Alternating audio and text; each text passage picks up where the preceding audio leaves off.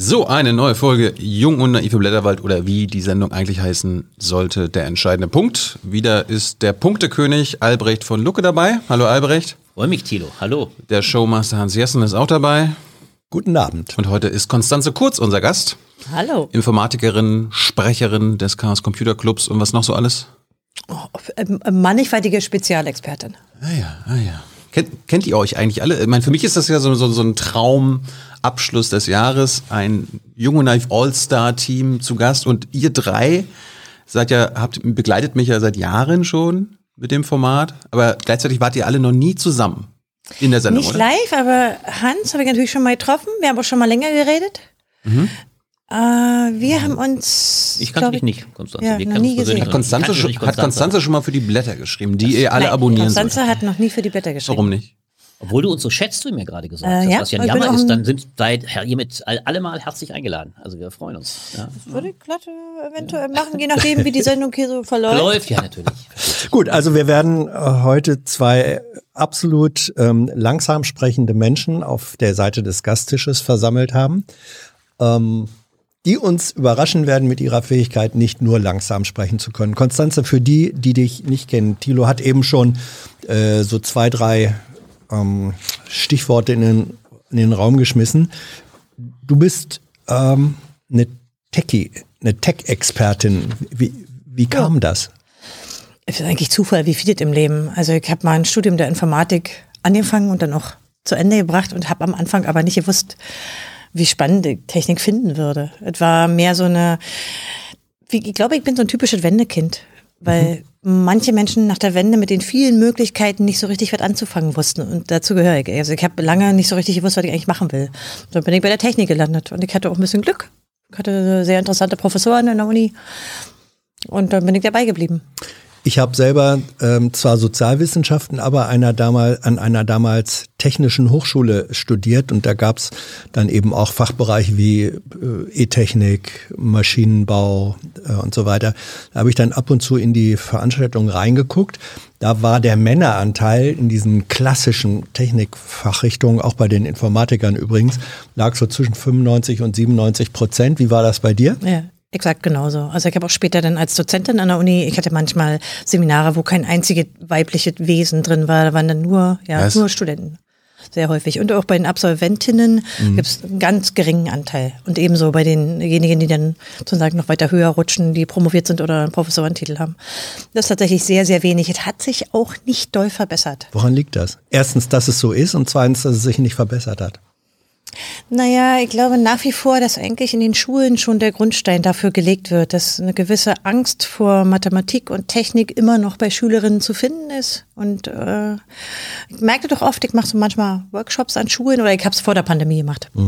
Und wir haben auch im, im Chaos Computer Club so ein Projekt, Chaos macht Schule und viel Kontakt mit Schulen. Und mein Eindruck ist, dass dafür schon ziemlich früh an den Schulen so die Saat gelegt wird. Ich finde es schade, denn Angst vor Mathematik und Technik braucht niemand zu haben.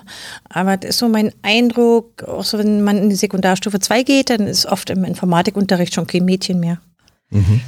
Wie, bei dir war es ja offenbar anders. In allen Stufen de- deiner, also- deiner äh, Lehr- oder de deines Lernens an Schule und Hochschule, war das schon immer anders? Mm, Man soll nicht immer von sich selber auf alle schließen, ist mir total klar. Hm. Nee, aber ich habe einen Vater, der ist Ingenieur. Ah, sollte man vielleicht nicht vergessen. Ich hatte, ich fand Technik immer interessant und ich hatte nie Angst vor Mathe. Aber es gibt eigentlich kein Schulfach, vor dem ich Angst hatte. Und ich wusste natürlich auch nicht, dass Informatik so viel Mathe ist. Also viele Erstsemester haben keinen Plan, dass man da so viel Mathe macht. Ich habe da nie Angst vor gehabt. Und dann kommt natürlich noch was dazu. Ich habe halt sehr früh den CCC kennengelernt. Da war ich im ersten Semester. Und was hatte ich, was, also CCC, Chaos Computer Club, wissen die meisten, die uns hier hören und sehen, äh, was hat den Reiz für dich da ausgemacht oder macht heute noch aus? Bist ja nach wie vor dabei. Ich hatte von der politischen Dimension noch wenig Plan. Wir wollten da vor allen Dingen Hilfe bei Hausaufgaben.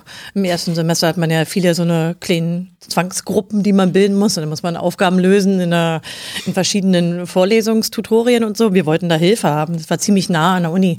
Und diese politische Dimension von Technik war mir dann erst so vielleicht ein Jahr später klar, dass Computer sehr viel mit Macht zu tun haben, mit einfach auch mit Veränderungen. Ich glaube, das da bin ich ja so reingerutscht, mehr oder minder. Und ich hatte auch gleich ein Projekt ziemlich früh in der, in der Uni, wo sofort Technik und Gesellschaft zusammenkamen. Das war damals die Biometrie, was ja heute mhm. wieder ein Riesenthema ist. Hm? Zu den, es, es gibt ja, ja genug, genau. es gibt schon genug ja. junge Naiv-Folgen mit Konstanze, ja. über Konstanze. Also das brauchen wir jetzt alles nicht wiederholen. Äh, bist du eigentlich noch Professorin? Nein, ich bin, war noch nie Professor. Also, aber du, warst, du, du, hast schon mal mit Studenten zu tun gehabt? Hast ja. du schon mal mit, mit, Plagiaten zu tun gehabt? Weil ich, oh, ich ja. erinnere mich an unsere erste entscheidende Punktfolge, wo wir am Ende noch über die, die Causa Giffey geredet haben. Äh, wie ich beobachtest du diese, diese Causa gerade? Ich bin einmal in so einer äh, Arbeitsgruppe Ethik und Informatik äh, bei der Gesellschaft für Informatik, da wo wir also wirklich schon 15 Jahre oder so uns mit Plagiaten beschäftigen und ich hatte natürlich auch selber welche. Also ich hatte sogar mal einen ganz dreisten Fall. Mir hat eine, ich will es mal, ich will mal versuchen neutral zu formulieren, mir hat mal ein Student meine eigene Arbeit abgegeben als seine. ja? Ernsthaft? Ja. Es war eine Arbeit zur Geschichte der Verschlüsselung und ich habe das gelesen, weil der offenbar nicht so viele machen und dachte, Entschuldigung, das habe ich selber formuliert. Das war wirklich. Das Hast du ihm eine Eins gegeben? Ja, ich, Tolle Arbeit. Ja die, ja, die Geschichte ist eigentlich ein bisschen traurig, weil ich habe natürlich bei Plagiaten immer damals die Eigenschaft gehabt, die bestelle ich mir ins Büro und rede erstmal mit denen. Natürlich kriegen die dafür keinen Schein, aber ähm, der hat mich insofern ausgenockt. Der, der hat angefangen zu weinen und damit konnte ich natürlich überhaupt nicht umgehen. Und dann habe ich den erstmal getröstet und mein Kollege, der mit im Raum saß, der, der gab dann Gummibären rüber. Also der, der war sehr schlau.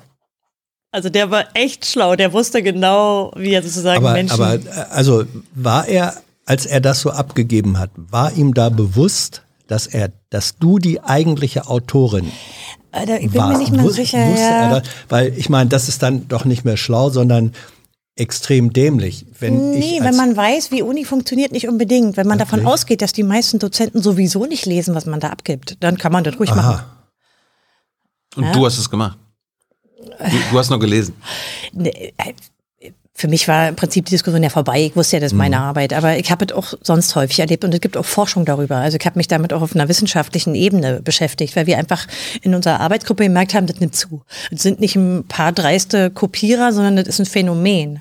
Und wir machen so Fallbeispiele darüber. Das heißt, wir haben angefangen, äh, das schon in den jüngeren Semestern zu einfach zu besprechen. Also wir machen Fallbeispiele und diskutieren mit den Studenten. Und du merkst einfach über die Jahre, dass das immer lockerer genommen wird. Am Anfang haben die immer alle gesagt, na was für ein dreistes Vorgehen. Und später war die Diskussion eher eine Relativierung. Na ja, da muss man ja nicht so eng und so ich denke, der Gutenberg, der, der von Gutenberg-Fall, der hat eine Menge verändert, auch bei den Studenten. Aber jetzt haben wir ja den Fall Giffey. Albrecht meinte letztens, wäre ja schade, wenn sie darüber jetzt stürzen würde. Wie siehst du es? Ich habe darüber auch geschrieben. Ich finde es absolut unerträglich, dass sie weiterhin glaubt, ein politisches Spitzenamt machen zu können. Nicht, weil sie unbedingt eine Plagiatorin ist und weil sie wissenschaftliche Standards nicht einhält, sondern weil sie damit auf eine Weise umgeht, also die öffentliche Art, wie sie damit umgeht, halte ich für falsch. Sie, ist, sie kann kein Vorbild für jemand sein, denn die Art, wie man mit einem Fehler, den man gemacht hat, mit einem, mit einem Täuschungsversuch, der ja auch festgehalten ist und den auch übrigens jeder nachlesen kann, wie man damit umgeht, finde ich nicht, dass sie sich noch qualifiziert für ein Spitzenamt in der Politik. Ich bin, ich bin ja selber betroffen. Sie wird ja wahrscheinlich äh, oder zumindest eventuell äh, regierende Bürgermeisterin in Berlin werden wollen. Mhm. Finde ich unerträglich.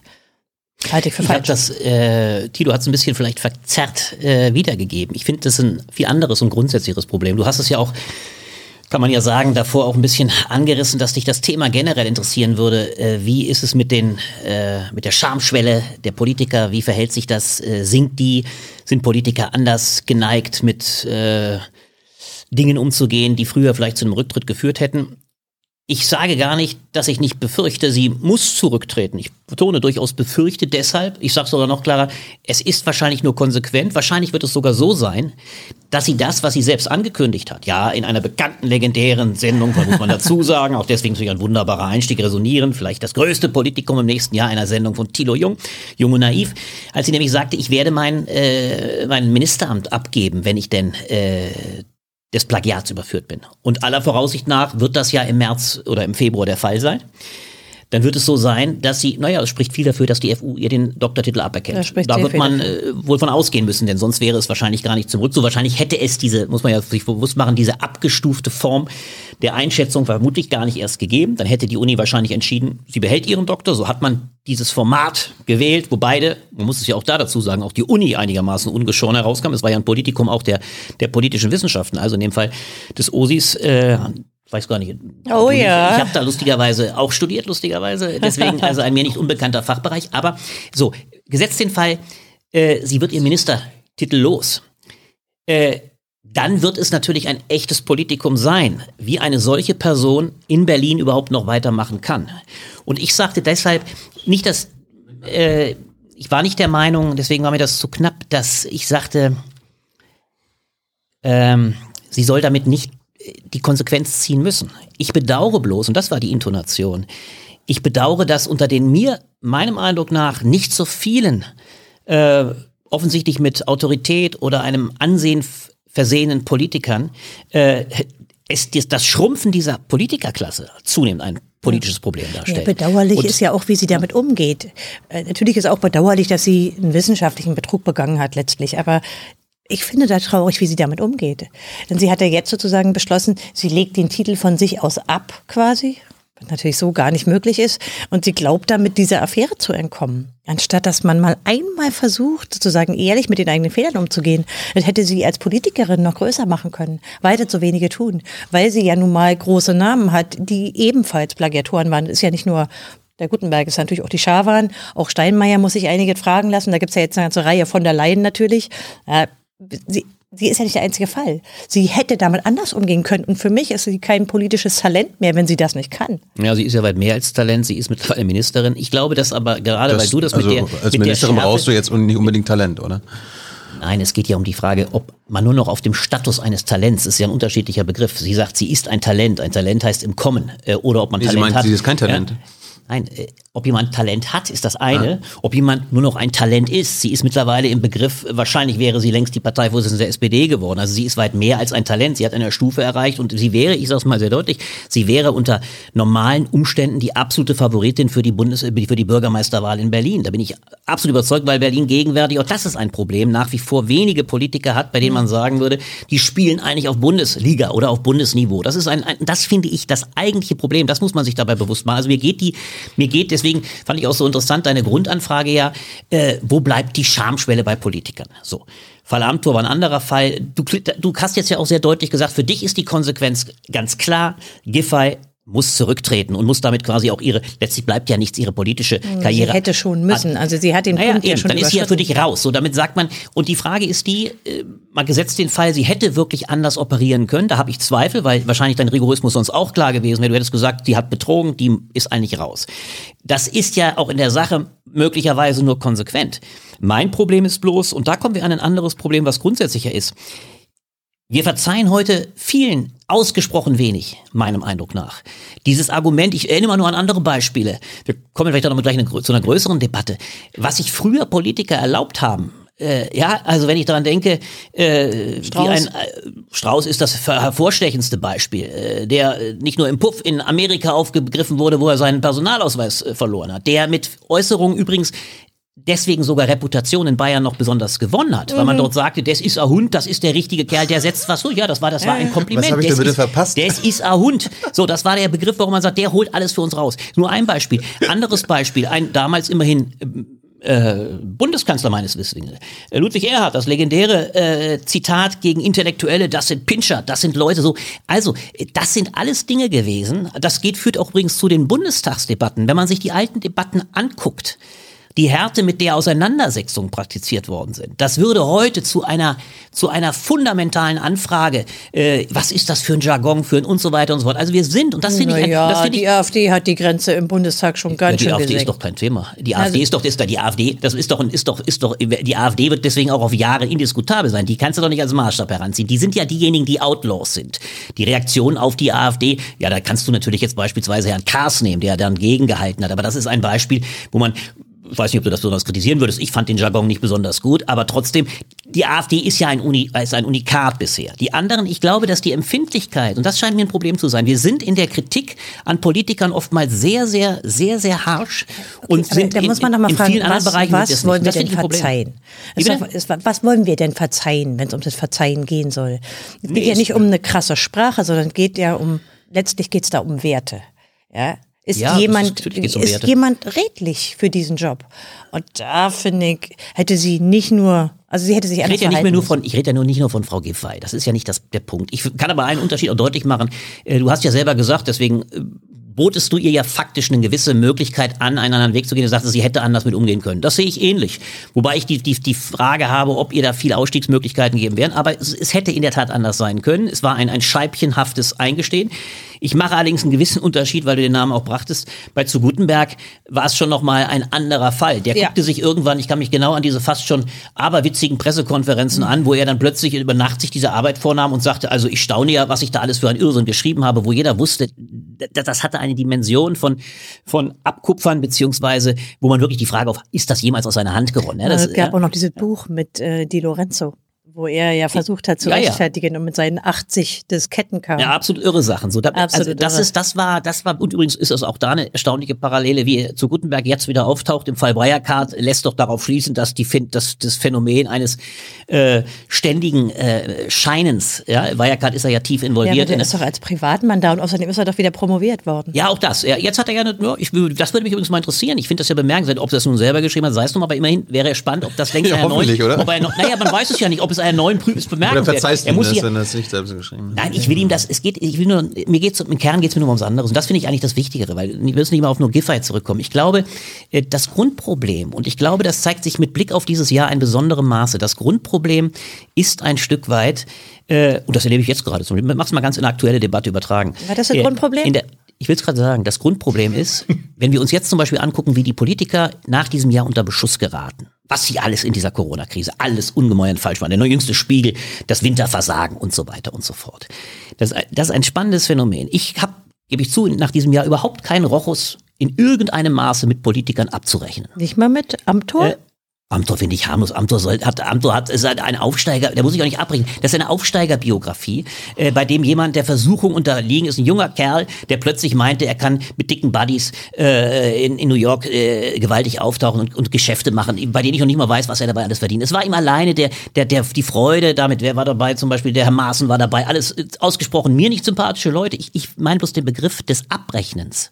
Wie momentan eine Gesellschaft zum Teil mit Politikern ins Gericht geht, gerade am Ende dieses Jahres, die auf dem Feld von Corona, wie wir alle, mit irrem Neuland konfrontiert waren, natürlich in hohem Maße Fehler gemacht haben. Ja, würdest du behaupten, das war für die meisten, war es für dich kein Neuland? Hast du dich lange Zeit davor mit Virologie? Ich, für mich war der Virusbegriff, ich glaube, das war auch in dem ganzen informationellen Bereich eher der Virus, der bei euch im Netz vorgekommen ist. Also, ich will damit sagen, mir geht dieser Gestus momentan ein Stück weit nicht nur gegen Strich, ich finde ihn sogar auch äh, nicht nur unpolitisch, ich finde ihn zum Teil fast gefährlich. ja, aber ist er Der- denn schlimmer als zuvor?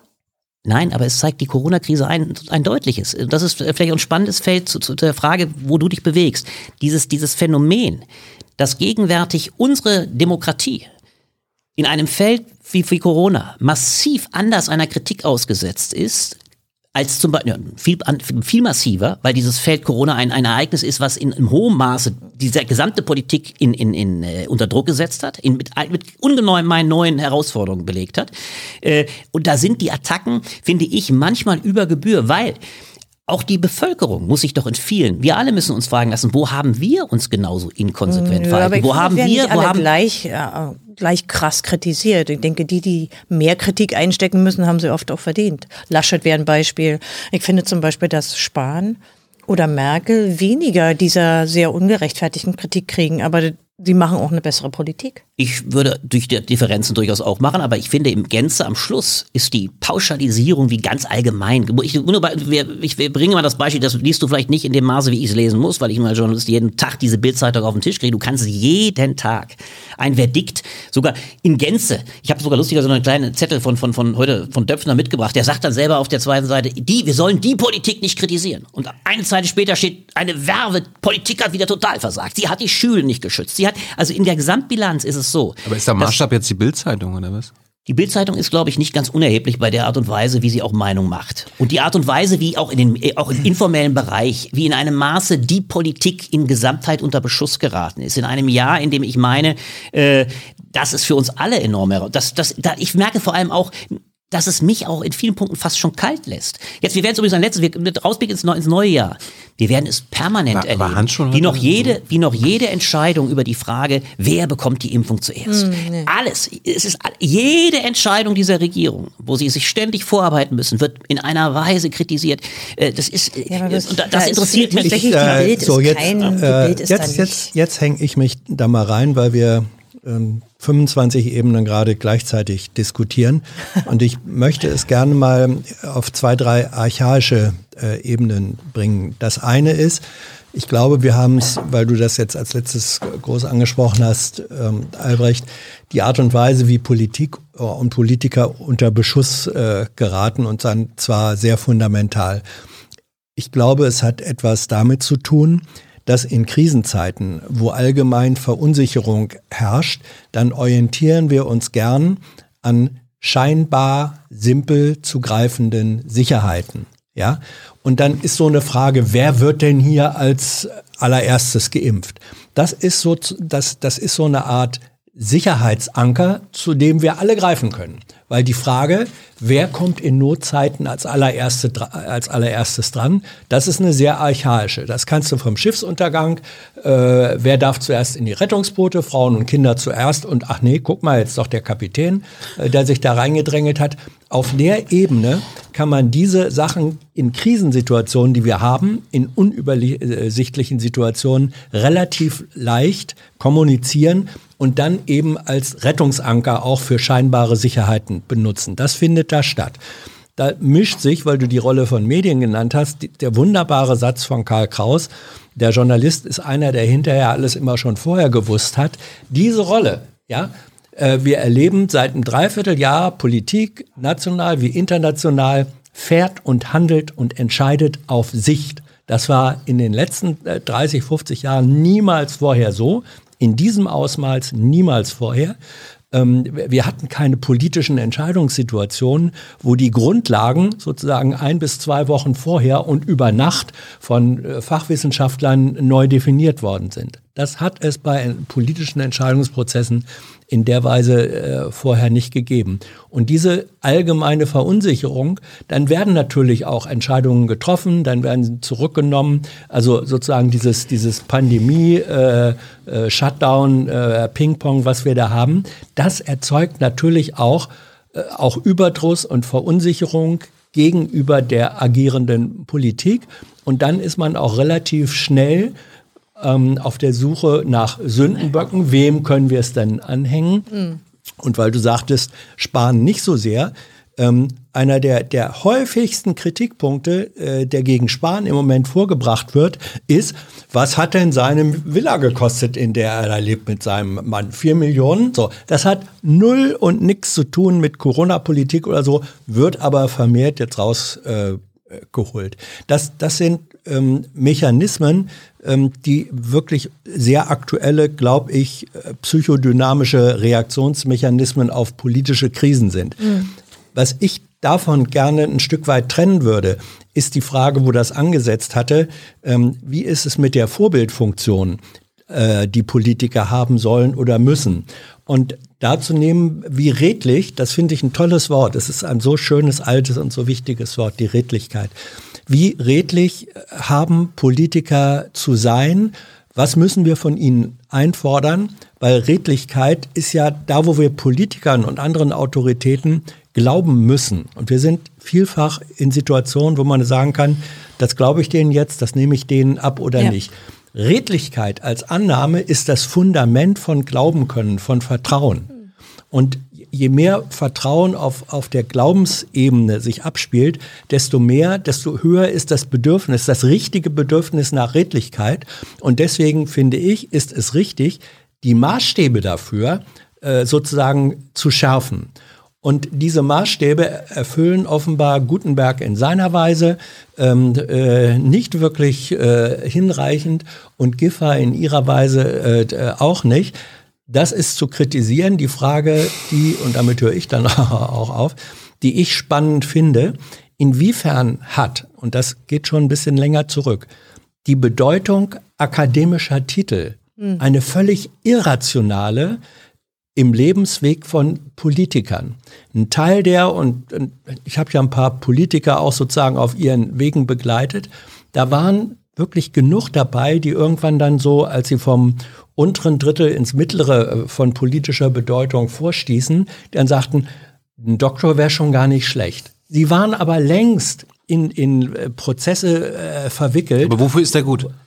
Das ist der Punkt. Das ist exakt der Punkt. Sie waren, ihre Zeit war längst so ver, ver, eingetaktet im, in der politischen Karriere, dass sie überhaupt gar nicht mehr die Zeit hatten, selber seriös wissenschaftlich zu arbeiten.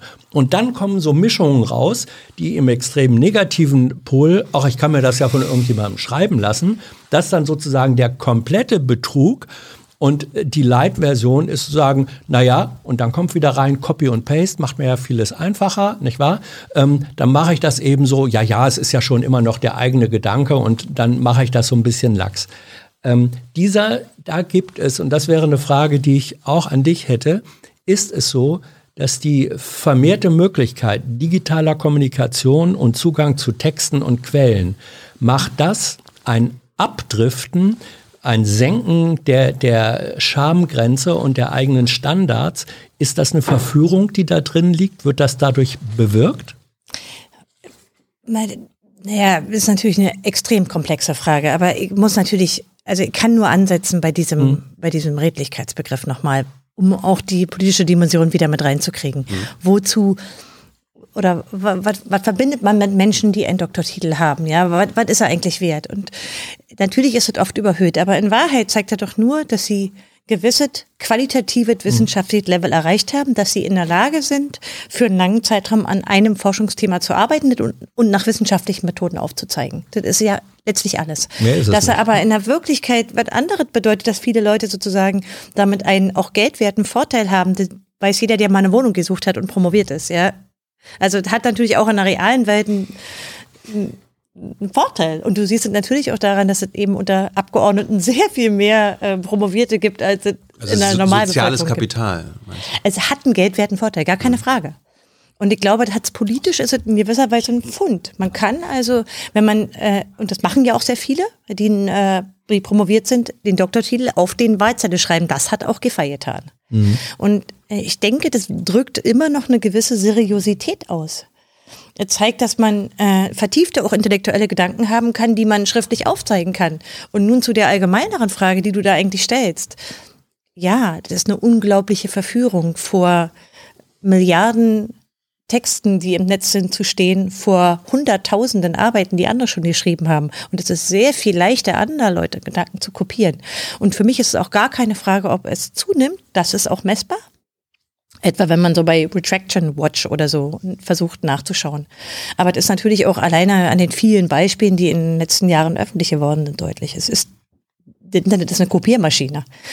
Und äh, als letztes würde ich dazu noch äh, für mich einen ziemlich wichtigen Grund annehmen. Ich glaube, dass die, jetzt mal vorsichtig formulieren, die Fähigkeiten, mit denen Abiturienten heute aus zwölf oder dreizehn Klassen kommen, in mhm. Bezug auf die eigenen Gedanken in eine Arbeit zu formulieren, ist geringer geworden. Nun bin ich Comic aus Technikwissenschaften, das sind noch mal andere Studenten, als man jetzt vielleicht hat am OSI oder in einem, äh, unter Juristen oder so.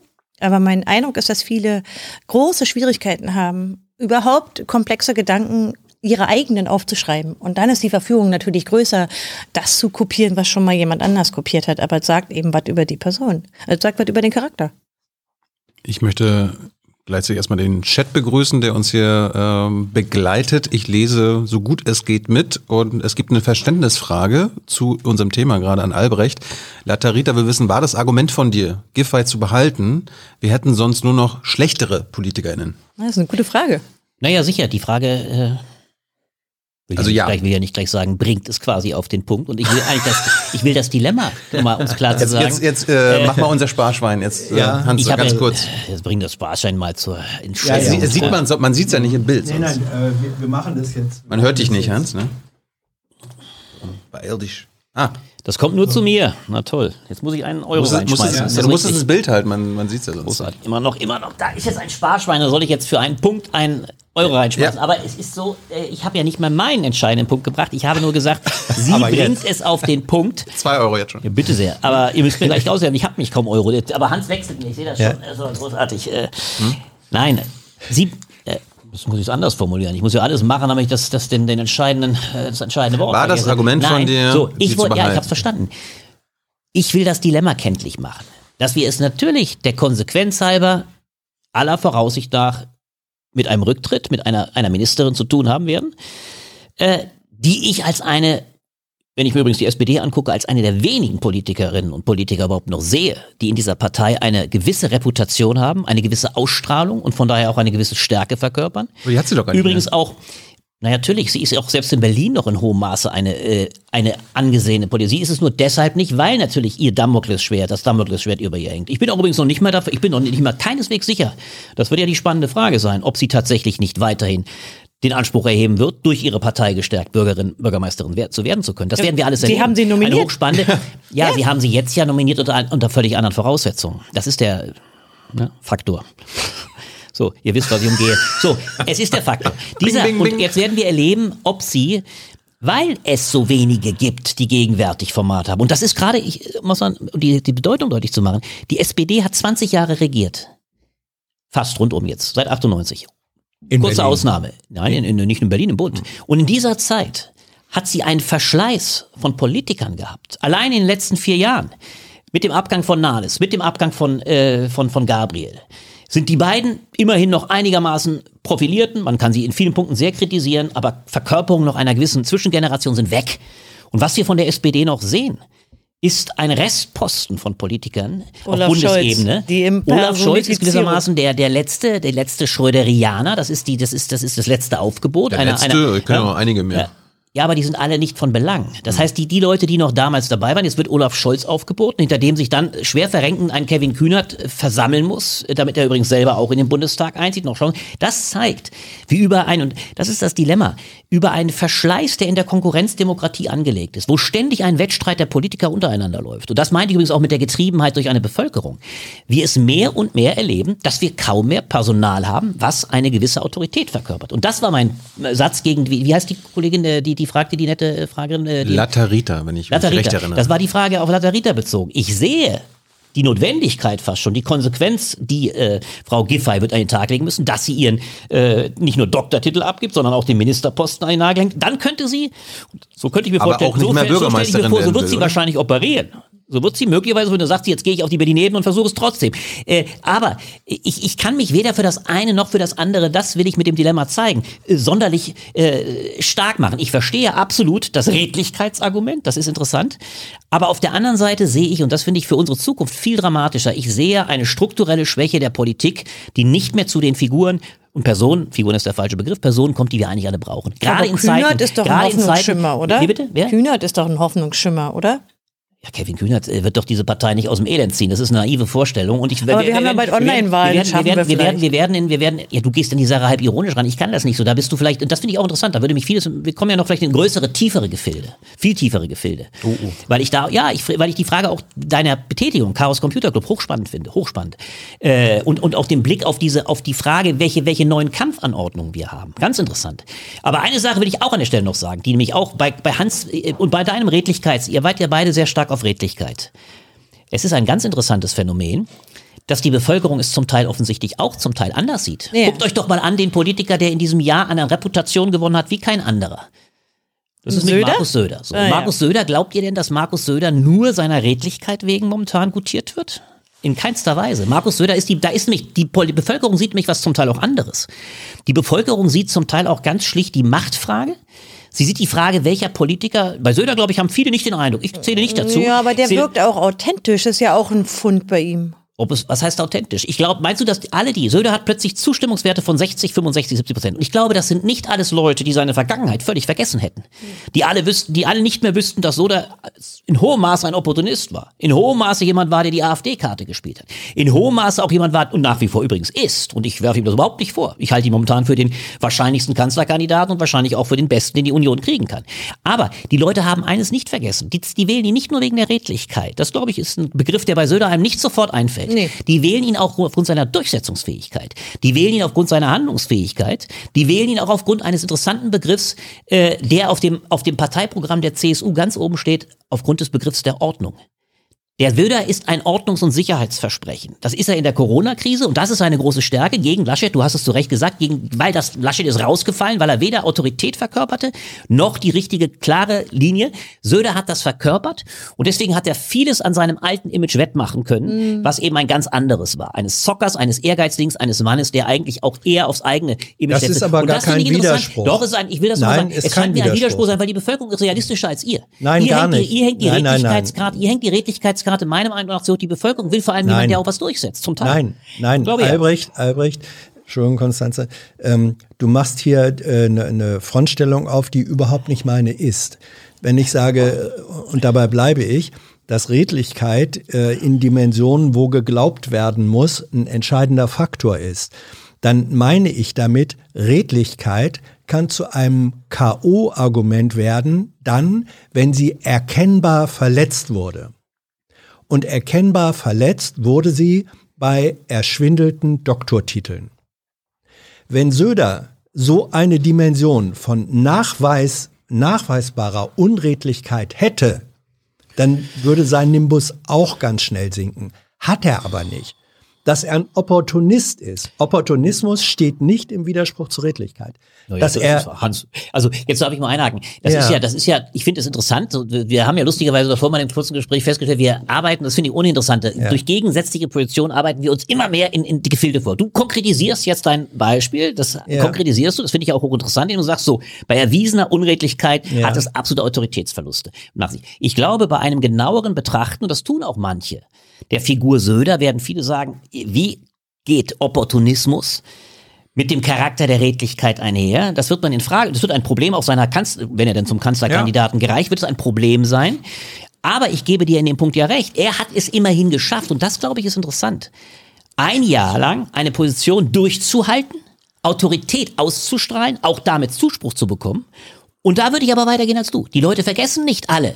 Das haben gar nicht alle sofort. Ich habe es nicht vergessen. Ich sage, das bleibt auch ein, das, du auch nicht. Das bleibt ein Machtmensch. Und trotzdem halte ich ihn, ich bin da ganz ehrlich, ich halte ihn momentan für den stärksten Kandidaten sowohl der Union, ich halte ihn übrigens auch selbst für eine schwarz-grüne Koalition. Nicht für den schlechtesten Mann, sogar im Gegenteil, weil ich glaube, er verkörpert auch Handlungsfähigkeit, Durchsetzungsfähigkeit. Aber- aber Und in jetzt- einer solchen jetzt wiederholen wir Krise- wieder die- nein, die in einer, anderen in einer beiden solchen Krise, in einer solchen Krise, nein, aber ich, nein, das ist interessant. Wir In einer solchen. Krise fragen viele Leute, ich nehme mich dazu, ich nehme mich dazu, die fragen, ist neben all dem hohen Begriff der Redlichkeit, das ist eine klassische gesinnungsethische Kategorie. Wir haben häufiger über Weber mal gesprochen. Eine große gesinnungsethische Kategorie. Ist nicht manchmal sogar diese, diese, diese, das Kriterium, äh, stark und durchsetzungsfähig zu sein. Übrigens auch im Wettstreit mit den Putins und Kos oder den anderen. Ja, ist aber das nicht natürlich. So? Und damit meine ich, das wissen die Ja, Leute auch. Deswegen ja. relativieren manche Leute, deswegen hat er ja die, äh, relativieren sie die Kategorie der Redlichkeit. das finde Richtig, ich richtig. unwichtig. Bin ich Ja. überhaupt, bin ich, die, da- das lässt sich zuspitzen, um das mal mit deinem Oh, Wort oh. zu sagen. Du musst zahlen, Hans. Ich merke das schon. Du hast ja dein Geld da sich- schon hingelegt. Das, ja, ich hab, das lässt sich zuspitzen in der Frage, was verzeihen wir wem und warum? Da gab es auch, da gab's auch ein paar Fragen im Chat. Äh, warum Ja. ist es redlich oder unredlich, wenn jemand äh, plagiiert hat? Aber warum äh, verweisen wir nicht auf die Redlichkeit, wenn unsere Politik äh, Menschen im Mittelmeer sterben lässt? Ja? Kann man, Ich finde, das passt in dieselbe K äh, Kategorie, weil das ja auch mal, na, das hat so eine gewisse ethische Fragen, die dahinter stehen. Ich würde das genauso sehen. Aber deswegen schweigen doch auch so viele Spitzenpolitiker zu Moria und zu dem Ja.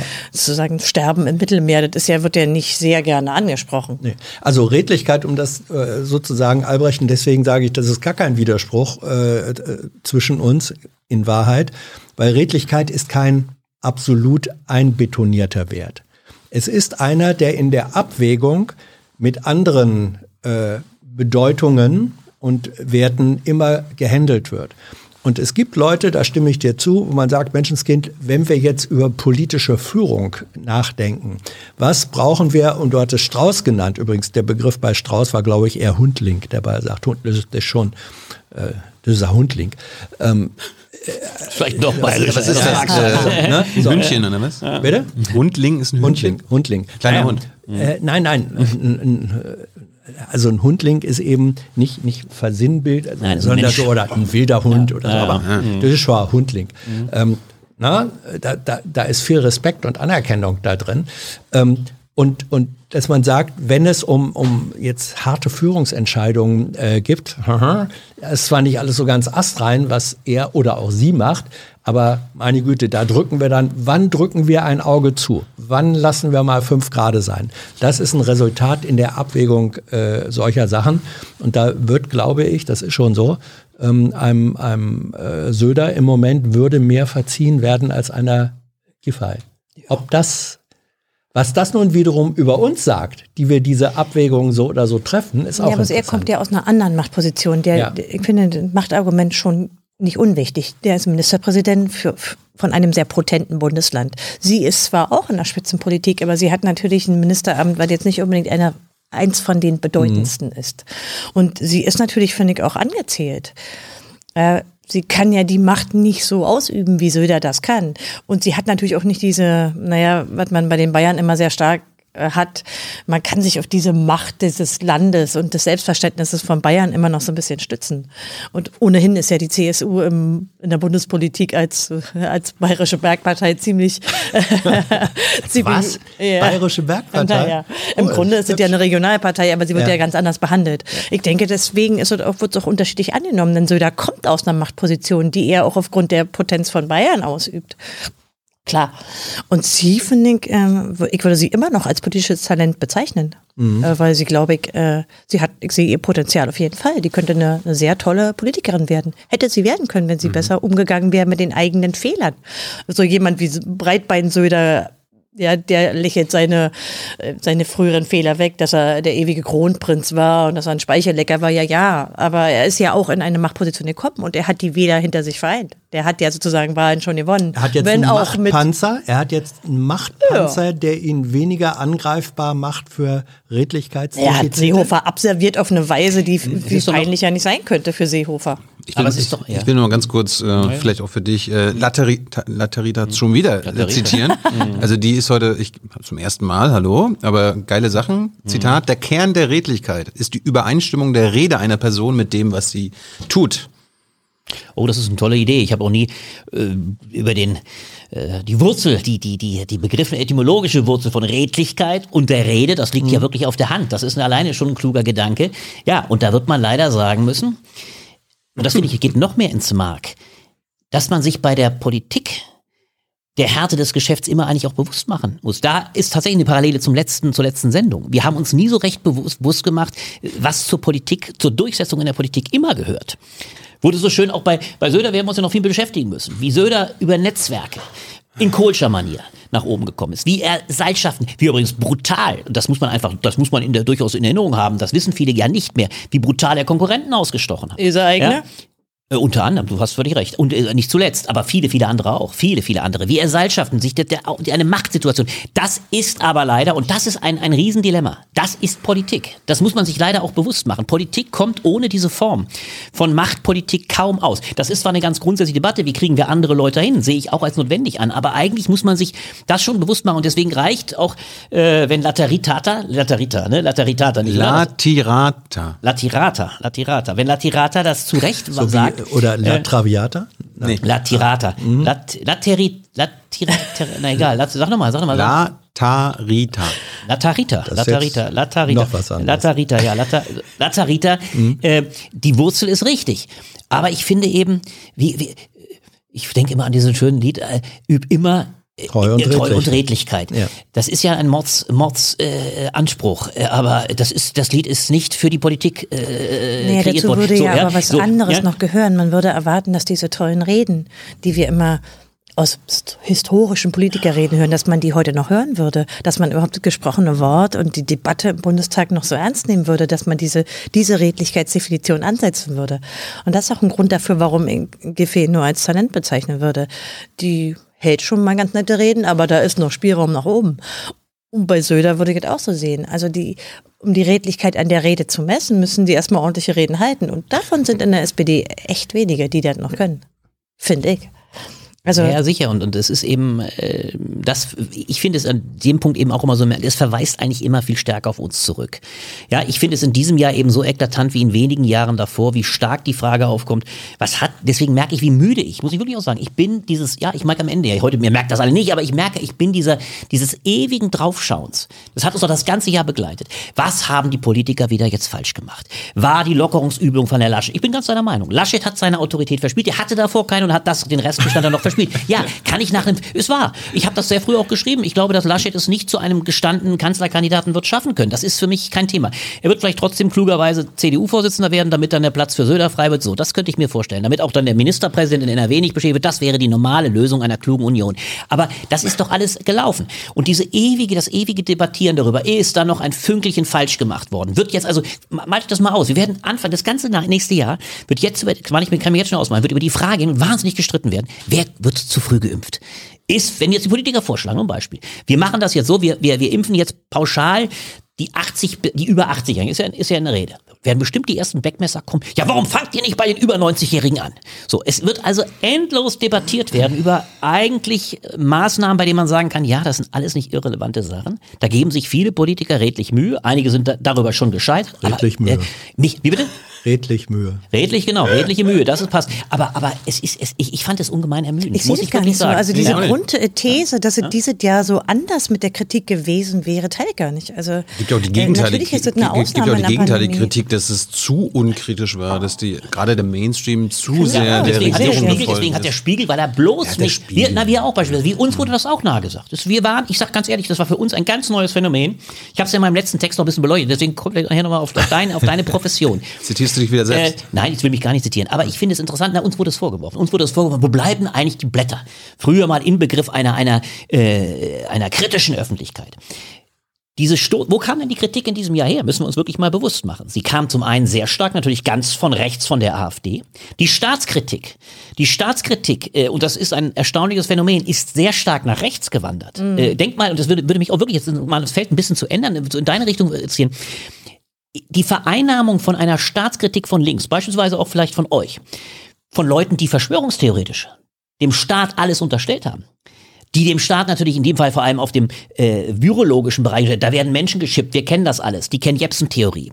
Äh, die haben gewissermaßen in böser, man könnte sagen, die Staatskritik von links ein Stück weit übernommen. Und ich könnte mir sogar vorstellen, dass würde mich jedenfalls interessieren, dass bei euch eine echte Debatte geführt werden müsste um die Frage, usurpieren die eigentlich auch uns mit unserer berechtigten Kritik der, der, äh, der digitalen Übernahme, ja, oder des, des digitalen, denn das könnte, würde wunderbar zu den Verschwörungstheorien von rechts passen, dass die auch noch sagen, ja, jetzt werden Menschen geschippt und sie werden latent alle von den Gates und Co., sie werden überwacht. Mhm. Also ist da nicht eine, das ist für mich das Interessante und da hat, das hat mich nicht interessiert. Mich hat in dem Fall eher interessiert, was sind vernünftige Argumente, wo, wo wird, klar, wo werden Fehler gemacht, aber bei grundsätzlicher Zustimmung zu einer Merkelschen, vor allem zu Merkel, eben aber dann auch zu Söder, sehr früh klar die Sache ernst nehmen in Politik. Und das, das ist, finde ich, eine erstaunliche Verschiebung in dem Jahr. Ja, es ist auch eine Schwäche des Liberalismus, weil natürlich keine, es gibt überhaupt keine liberale Position mehr in der Öffentlichkeit, die, die wirklich stark vertreten wird, weder rechtsliberal noch linksliberal.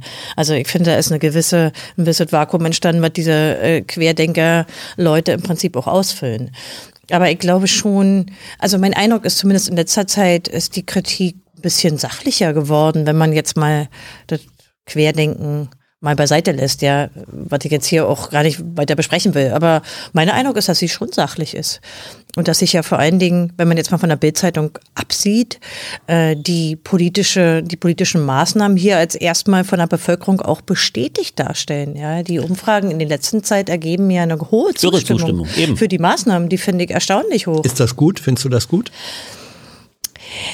Naja, ich finde es besser, als wenn eine große Mehrheit sagen würde, finden wir nicht richtig, weil natürlich vieles auf Freiwilligkeit beruht. Und mir ist letztlich äh, auch im Vergleich zu anderen Ländern dieser sachliche Politikstil, der Versuch, was zu erklären und nicht so hysterisch, sondern halbwegs ruhig zu reagieren und zu begründen, warum man diese oder jenes einführt, lieber. Ich finde das ähm, in Deutschland immer noch ein relativ positives Beispiel. Wenn man die ausländische Presse, die stellt man, finde ich, auch sehr leicht fest, dass man diese typische von, von Merkel ja auch personifizierte, sachliche, unemotionale anderswo mehr schätzt.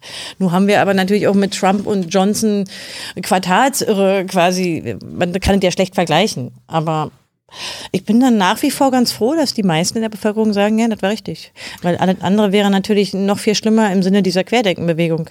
Und jetzt mache ich einen Schnitt und einen Sprung, weil das Kanzleramt dessen Regierungsführung du gerade im Grunde indirekt gelobt hast, mehr oder weniger.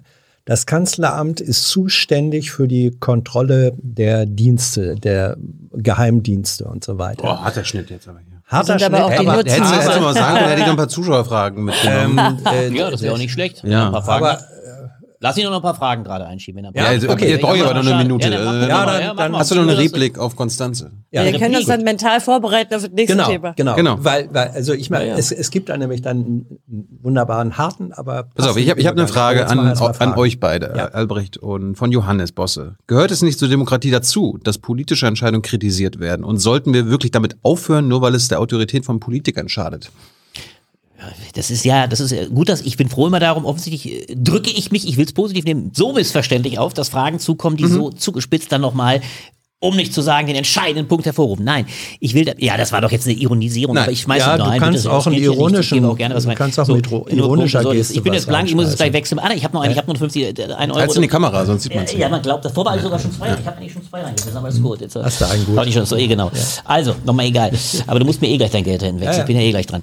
Äh, Nochmal bitte die Frage, nochmal, es ist äh, so, dass man, man soll sie nicht kritisieren, um bloß nicht die Autorität zu. Das ist ja, da, da hat er ja nicht Unrecht. Die Frage, den Vorwurf kann man, so war ja, glaube ich, die Zuspitzung. Sollte, ne, so. Er hat, ne? er hat dich so verstanden, äh, sollten wir wirklich damit aufhören, nur weil es der Autorität von Politikern Nein, schadet. So hat er ist, ist dich offenbar richtig. Er hat verstanden. er hat's jetzt, er hat's zugespitzt. Ich will jetzt nicht den entscheidenden Begriff da nennen. So, aber so, er spitzt zu. Und so ist es natürlich nicht gemeint. Das ist nicht, ich, er hat auch recht. Ich habe es jetzt vielleicht ich meines Teils überzogen. Wir müssen weiter Kritik. Um jede der Maßnahmen ist zu untersuchen. das gehört ja auch zur Redlichkeit von Journalismus. Absolut. Es ist sogar so, es darf Kritik nicht ausfallen. Es ist bloß die, die Grundfrage, und das finde ich wirklich wichtig. Es ist die Grundfrage die, ab welchem Punkt ist die, und nicht der Entscheidende, das ist was ganz anderes. Das ist nicht, dass ich jedes Mal, wenn ich nur einen Begriff da einführe, so, äh, ab welcher Situation, äh, bleibt von Politikern nichts mehr übrig. Wo ist also letztlich, äh, wenn ich so ein Beispiel äh, aufnehme, Ja, es diese, diese nicht von Ihnen Situation. übrig, wenn Sie hohl sind, So. wie Laschet.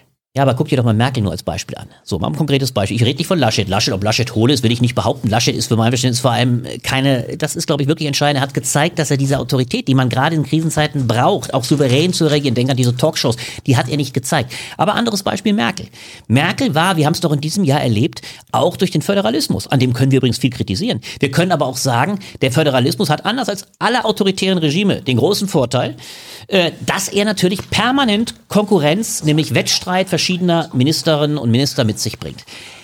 Es führt aber auch dazu, dass in gewisser Weise die Schwächung beispielsweise einer Bundeskanzlerin eklatant war, die ihre eigene Politik nicht durchsetzen Und konnte. sie hat sich schon durchgesetzt in der Ministerpräsidentenrunde. Man muss es am Ende so sehen. Nicht in allen Punkten, Naja, denk aber doch, mal vor, schon. denk doch mal vor drei Wochen, sie hätte weit, weit früher einen weit härteren Lockdown durchführen Das wollen. wahr. So, das heißt, und das ist jetzt das, was am Ende vor allem der Hauptvorwurf ist. Man kann ihr auch weiterhin gewisse Fehler zurechnen. Es waren kommunikative Fehler. Es war diese überfallartige Geschichte, dass sie dem Ministerpräsident in einer Nacht- und Nebelaktion quasi von Sonntag auf Montag ein Konzept vor die Füße knallte, das dann sofort übrigens auch wieder interessanterweise Bildzeitung, also zerrissen wurde. Aber es war, es gab Fehler. Aber ich will nur sagen, es bleibt, und das ist äh, mein Problem, es bleibt, wenn es am Schluss so krisenhaft wird, dass wie jetzt jetzt im Winter ja zu werden droht, wo Leute die Sorge haben, dass es zu Triage kommt, dass tatsächlich in, in Krankenhäusern kaum mehr haltbare Zustände existieren.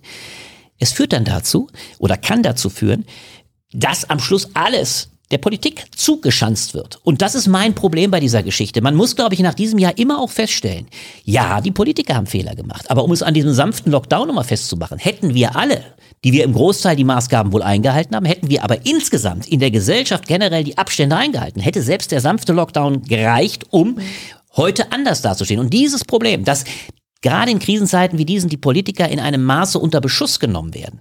Äh, das führt mir nicht dazu, keine Kritik mehr zu üben. Aber ich meine, dieses Maß muss man stärker berücksichtigen. Und, und ich fand es fast ermüdend.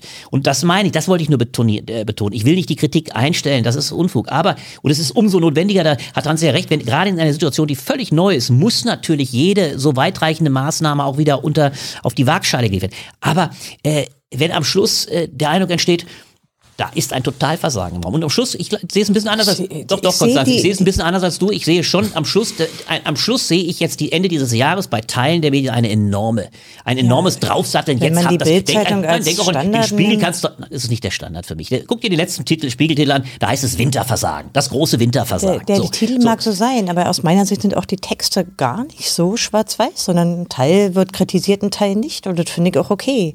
Also ich finde, wenn man die Bildzeitung beiseite lässt, ist die Kritik teilweise fair und nur selten unter der Gürtellinie. Also ich teile diese Grundthese nicht, dass so viel kritisiert wurde. Ich finde, ich Du hast aber sicher, du hast in einem Punkt sicher recht, das gebe ich dir zu. Die, vielleicht habe ich mich äh, der ehemaligen Weite oder Breite der Bildzeitung vielleicht noch manchmal zu sehr äh, erinnernd, mich zu stark auf sie äh, fokussiert. Das stimmt. Es ist auch Probier mal einen Monat lang keine Bildzeitung zu Oh, lesen. Nein, und es gibt noch ein zweites, und das wirft ja nochmal eine Frage für uns alle auf. Ich glaube, wir haben uns schon auch in einem unverhältnismäßigen Maße nicht auf die 80 Prozent, da hast du ja völlig recht, die in weiten Teilen übrigens auch zustimmen, die sogar in hohem Maße sagen, eigentlich hätten die Maßgaben schärfer sein müssen. Es gibt ja einen großen Teil der Bevölkerung, das darf man nie vergessen, der sehr zustimmt. Daher kriegt übrigens auch Söder seine Zustimmung. Wir haben uns in dem Jahr auch wir, viele andere aber auch, wir haben uns sehr stark an dem Protestpotenzial, ob es, ob es die Querdenker sind, wir haben uns sehr an denen abgearbeitet. Und darüber wurde natürlich permanent eine glaube ich, auch medial eher manchmal eine Lautsprecherfunktion noch übernommen, die diesen, diese Kritik ungebührlich groß gemacht hat. Und da muss man leider sagen, ist die Bildzeitung auch lautverstärkend sehr nah dran gesegelt. Die Bildzeitung hat diesen, diesen äh, Fundamentalprotest oftmals äh, mitgemacht. Und deswegen bin ich, gebe ich zu, vielleicht ein Stück weit durch die tägliche Lektüre geschädigt und habe das vielleicht zu stark gemacht. Das mag sein. Aber auch als letztes, dann will ich wirklich schon mal, ich für meinen Teil, an dem Punkt, äh, auch in den Talkshows, muss ich dir sagen, ich konnte sie am Ende und also ich muss zugeben, äh, die endlosen, immer wieder neuen virologischen Debatten. Jede Sendung, wir haben die Zahlen, Lauterbach in jeder, äh, Altmaier in jeder Sendung. Also diese, es ist eigentlich, es war ein permanenter Selbstlauf der Fokussierung auf das Thema. Ich, und das ist vielleicht der, der Grundpunkt, ich glaube, es scheidet sich in diesem Jahr ein bisschen auf der Frage hin, und das betrifft übrigens ganz viele Felder, hat man ein gewisses Grundvertrauen in die Politik als eine, gerade in dieser Bundesrepublik, rechtsstaatlich, auch demokratisch kontrollierte, gewaltenteilig kontrollierte Politik. Gerade übrigens im Abgleich, du hast es genannt, zu nicht nur Quartalsirren, sondern einem Land wie den Vereinigten Staaten, das tatsächlich in diesem Jahr regelrecht zu entgleisen drohte. Und ich will von den anderen Staaten, ob es China oder Russland oder andere sind, die eben diktatorisch sind, hat man ein gewisses Grundvertrauen oder geht man in eine Fundamentalopposition wie die Jepsens und sagen, jetzt ist Artikel 20 Absatz Ja, 4 auf. aber, Das war äh, für mich mal Ver Vertrauen ist ne?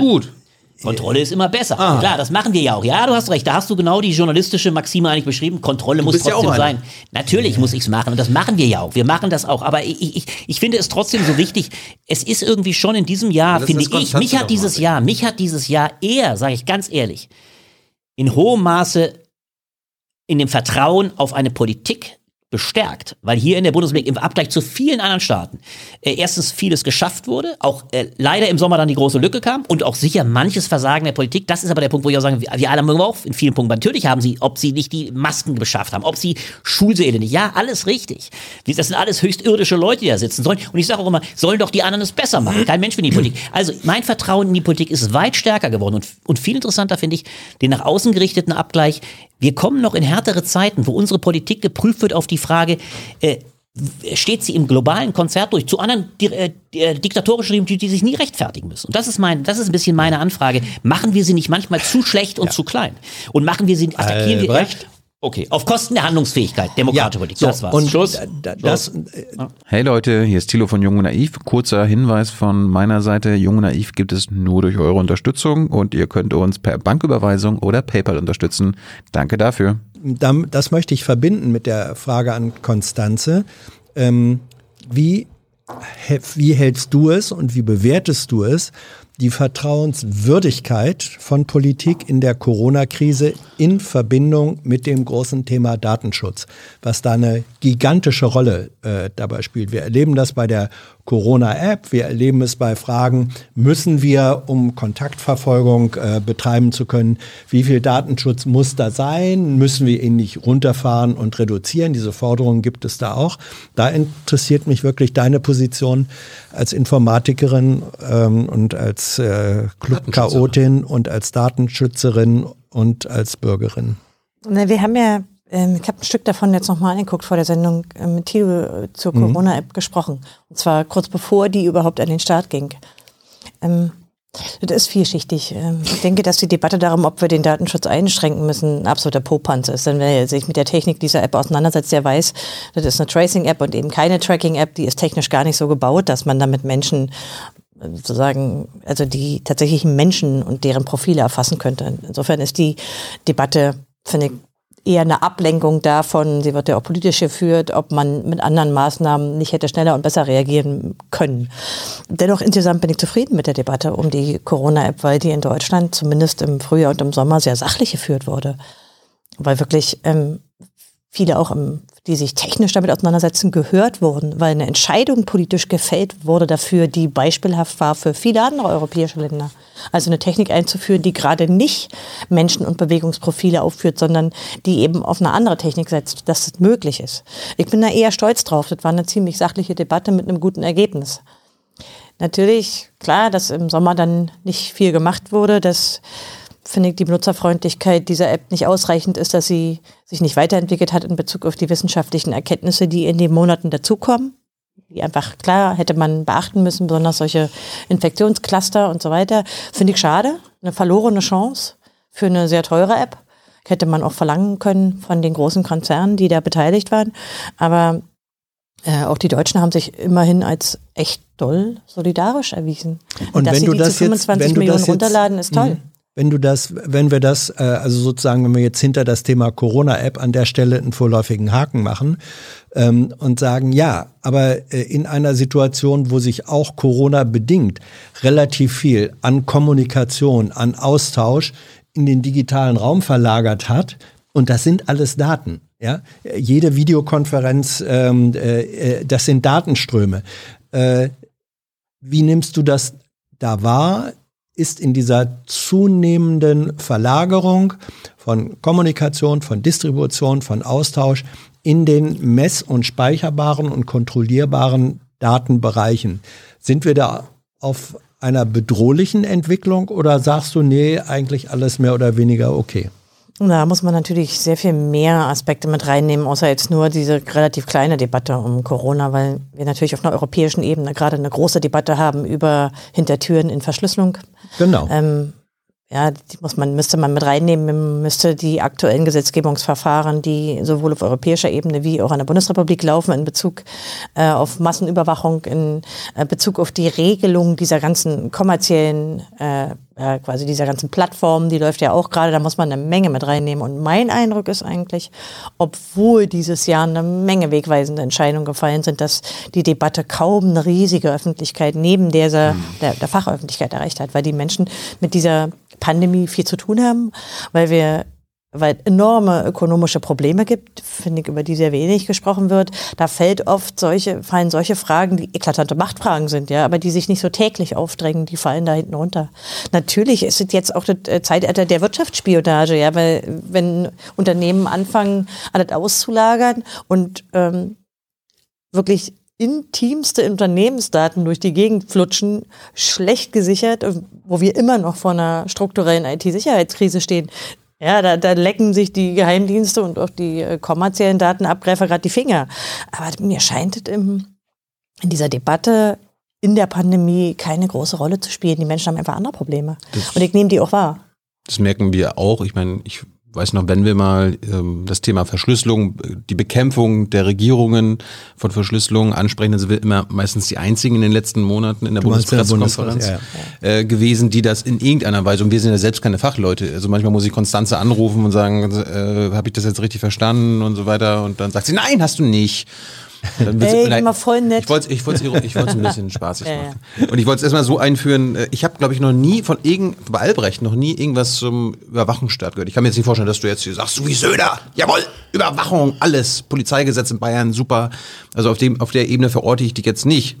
Aber ist für dich das Thema äh, Überwachungstechnologie, Überwachungskapitalismus, Überwachungsstaat, was ja eines der Themen des Chaos Computer Clubs und auch von Konstanze ist, für dich als Journalist ein Thema? Welche Haltung Das hast ist du dazu? absolut nicht mein zentrales Thema. Ich halte es aber für ein absolut zentrales Thema. Aber hast du dazu eine sage Haltung? Hast du ja, eine habe ich grundsätzliche Haltung? eine sehr Erklär uns die erst Ich mal. kann ich gerne erklären. Auch gerade mit Blick auf äh, Konstanze, weil ich das sehr spannend fand. Äh, ich sehe das erstens absolut genauso und das finde ich ein Teil des Problems, dass wir in diesem Jahr fast monokausal über das Thema auch in medizinischer Hinsicht, ich glaube durchaus teilweise in wirtschaftlicher Hinsicht gesprochen haben, aber in staatspolitischer Hinsicht, wo ja genau diese Fragen des Digitalen, der Aufrüstung und so weiter eine große Rolle spielen, sehe ich riesige Lücken. Und ich finde jetzt an einem Beispiel, ich habe mir ja auch eure aktuellen äh, konkreten Forderungen durchaus nochmal angesehen in Vorbereitung der Sendung, weil ich da vieles hochspannend fand. Äh, wenn Tilo jetzt davon spricht, du hast davon gesprochen, dem, den Überwachungskapitalismus.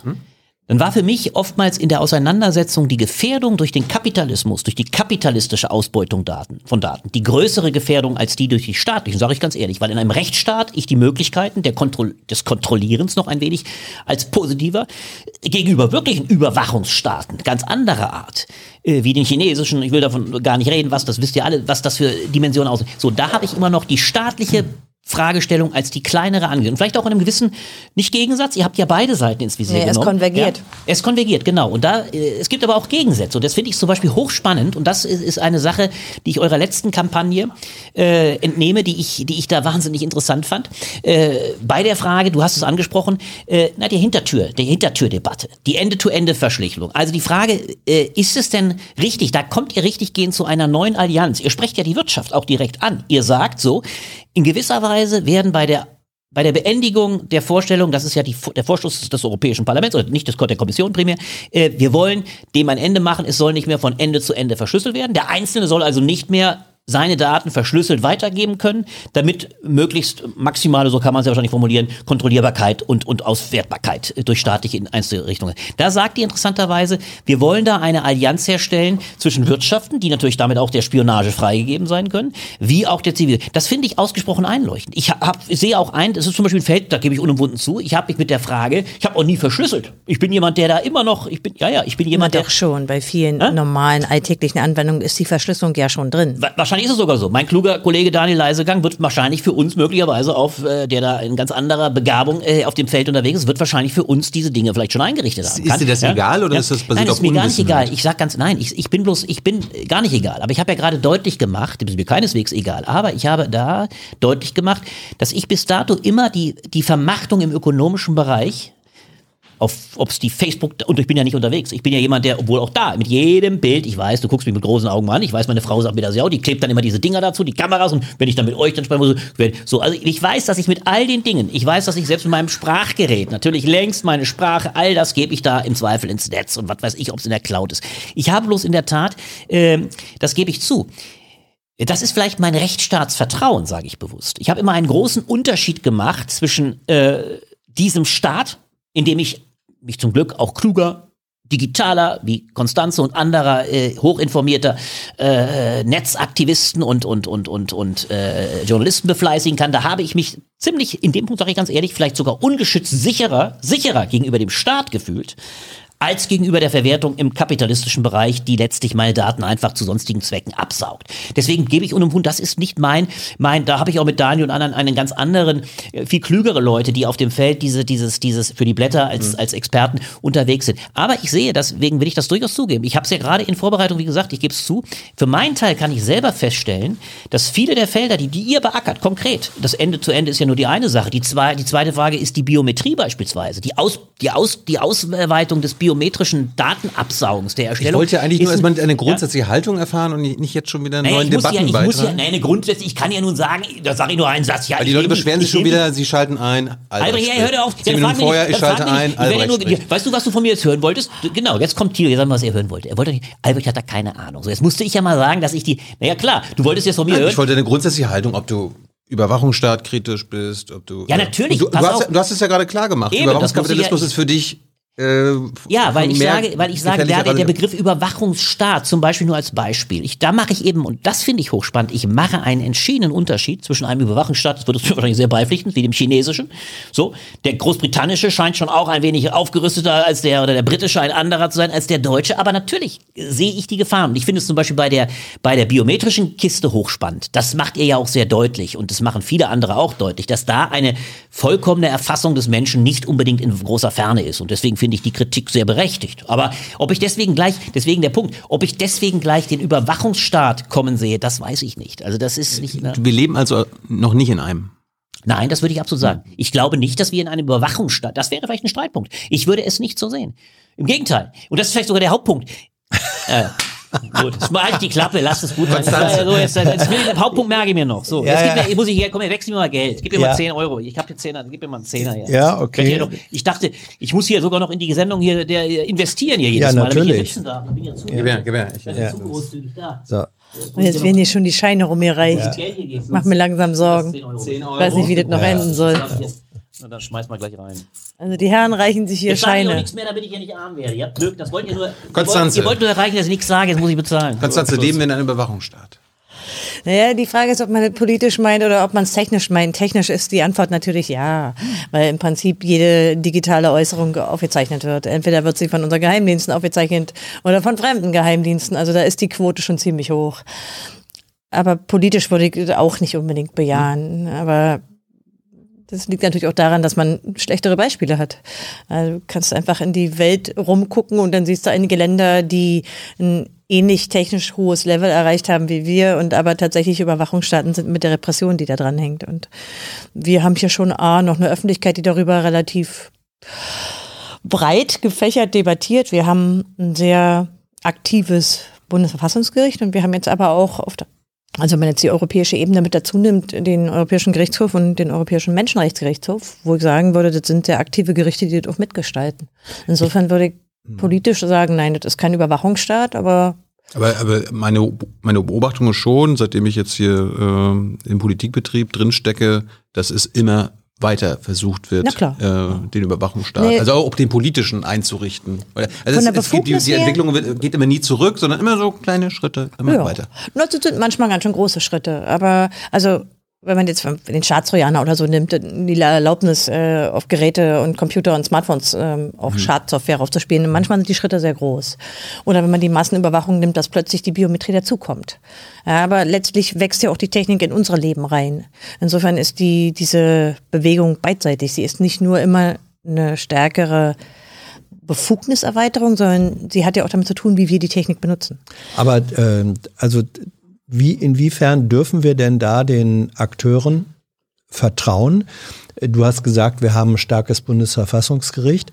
Ähm, das Bundesverfassungsgericht hat äh, im Mai in einem wirklich bemerkenswerten Urteil, ähm, wo es darum ging, welche Form von Auslandsüberwachung der BND machen darf oder nicht, ähm, auf Grundlage eines Gesetzes, äh, BND-Gesetzes von gar nicht so alt, von, von 2016, hat das Verfassungsgericht, und ich, man kann jedem nur empfehlen, dieses Urteil zu lesen, und sei es in der Kurzform, äh, dem Bundeskanzleramt, äh, und das ist da die operative Regierungszentrale für die Dienste, ähm, an ungefähr 25 Punkten um die, um die Ohren gehauen, gesagt, dieses Gesetz ist verfassungswidrig. Das, was ihr hier dem Bundesnachrichtendienst, und es hatten ausländische Journalisten dagegen geklagt, nur deswegen kam es äh, vor das BV, äh, BVFG, äh, was ihr ähm, äh, erlauben wollt bei der Kontrolle äh, von, von internationaler Arbeit ausländischer Journalisten, was ihr weitergeben wollt an andere Dienste, das ist in mindestens 25 Fällen verfassungswidrig. Dieses Gesetz ist verfassungswidrig. Da haben sie gesagt, wir erlauben aber, dass bis zum Ende des Jahres 2021 dieses Gesetz noch weiterhin Anwendung findet, aber dann müsst ihr etwas Neues äh, gemacht haben. Und jetzt hat das Bundeskanzleramt relativ schnell reagiert ähm, und hat im äh, Oktober, äh, glaube ich, einen neuen Gesetzentwurf gemacht, wo jetzt die Kritiker sagen, da interessiert mich deine Position, das ist eigentlich derselbe Gehalt, nur ein bisschen geschickter formuliert. Ja, tatsächlich ist natürlich dieses Urteil, ich sehe es nicht ganz so positiv. Und ich sehe auch das Gericht nicht mehr so positiv, wie ich es vielleicht vor fünf Jahren noch gesehen hätte. Natürlich ist es in Teilen verfassungswidrig und einige Praktiken können so nicht fortgeführt werden. Ähm, Ich war selber auch Sachverständige, es gab ja auch eine zweitägige mündliche Anhörung im Februar dieses Jahres.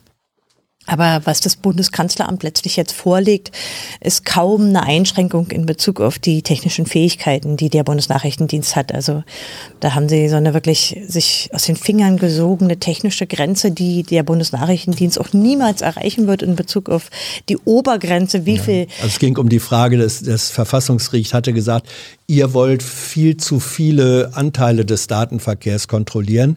Und jetzt äh, steht in dem neuen Gesetzentwurf drin, ja, mehr als 30 Ja, Prozent das sollen es ist ja halt- auch nicht sein. So Man war's also vom nicht. globalen, Ja. vom globalen Internetverkehr, Ja. das ist natürlich eine Grenze, die der, der BND nie erreichen wird. Also Ja. die, die ist so oberhalb, das ist wirklich zu lustig. Das ist, als wenn ich sagen würde, du darfst auf keinen Fall 52 Burger mit einmal essen, weil Ja. niemand kann 52 Burger essen, ja. Aber es ist noch mehr drin. Sie haben halt auch gleichzeitig ein paar andere Sachen erlaubt, die es vorher gar nicht gab. Und äh, vor allen Dingen bezieht sich das auf das Hacking. Also wie darf der BND Spionagesoftware woanders aufbringen. Es bezieht sich aber nach wie vor auch auf die Auswertung von Inhaltsdaten und von Metadaten. Es bezieht sich hier vor allen Dingen auf die Kontrolle, war auch ein großer Streitpunkt. Also wer kontrolliert diesen Nachrichtendienst, der skandalgetrieben ist? Ja, wir haben ja Untersuchungsausschüsse in den äh, im letzten Jahrzehnt gesehen. äh, Einer läuft ja auch noch, also der Da gibt es doch ein so neues den- Gremium. ja, es gibt jetzt den Kontrollrat, richtig. Hm. Eine Parallelstruktur im Prinzip zum äh, Bundesbeauftragten für den Datenschutz, halte ich auch für problematisch. Also da ist, es gibt keinen einzigen Punkt, wo man sagen würde, die haben sie wirklich sehr stark zurückgedreht. Wir wollen diese Massenüberwachung der Kommunikation, die ja nicht mehr Kommunikation ist, sondern unsere alltäglichen Dinge, das ist ja sehr viel mehr geworden. Ähm, wird zurückgedreht. Sie haben die sogar noch erhöht, besonders bei ähm, Maßnahmen, die, die sie heute so Maschine-zu-Maschine-Kommunikation nennen. Also bei zum Beispiel unserem Smartphone, wo niemand äh, als Person mehr beteiligt ist. Zum Beispiel, wenn sich mein äh, Telefon einloggt in einem, in einem Mobilfunkmast. Also da sind eine Menge Sachen, die eher eine Erweiterung sind. Und letztlich wird die Kontrolle aus meiner Sicht nicht gestärkt, sondern sie wird geschwächt, indem man sie verteilt, und zwar auf Instanzen, die nicht miteinander reden dürfen. Also gibt es ja noch die parlamentarische Kontrolle, die ist ja auch noch da. Es gibt vor allen Dingen überhaupt kein Zurück. Äh, Letztlich blicken wir auf sechs Jahre Snowden, wo all das ein Skandal war, wenn andere Geheimdienste, die auf unserem sozusagen Territorium machen und plötzlich soll unser BND, der jetzt eine Milliarde kriegt pro Jahr, Doppelt so viel in derselben, ja, ich, ich finde es unerhört.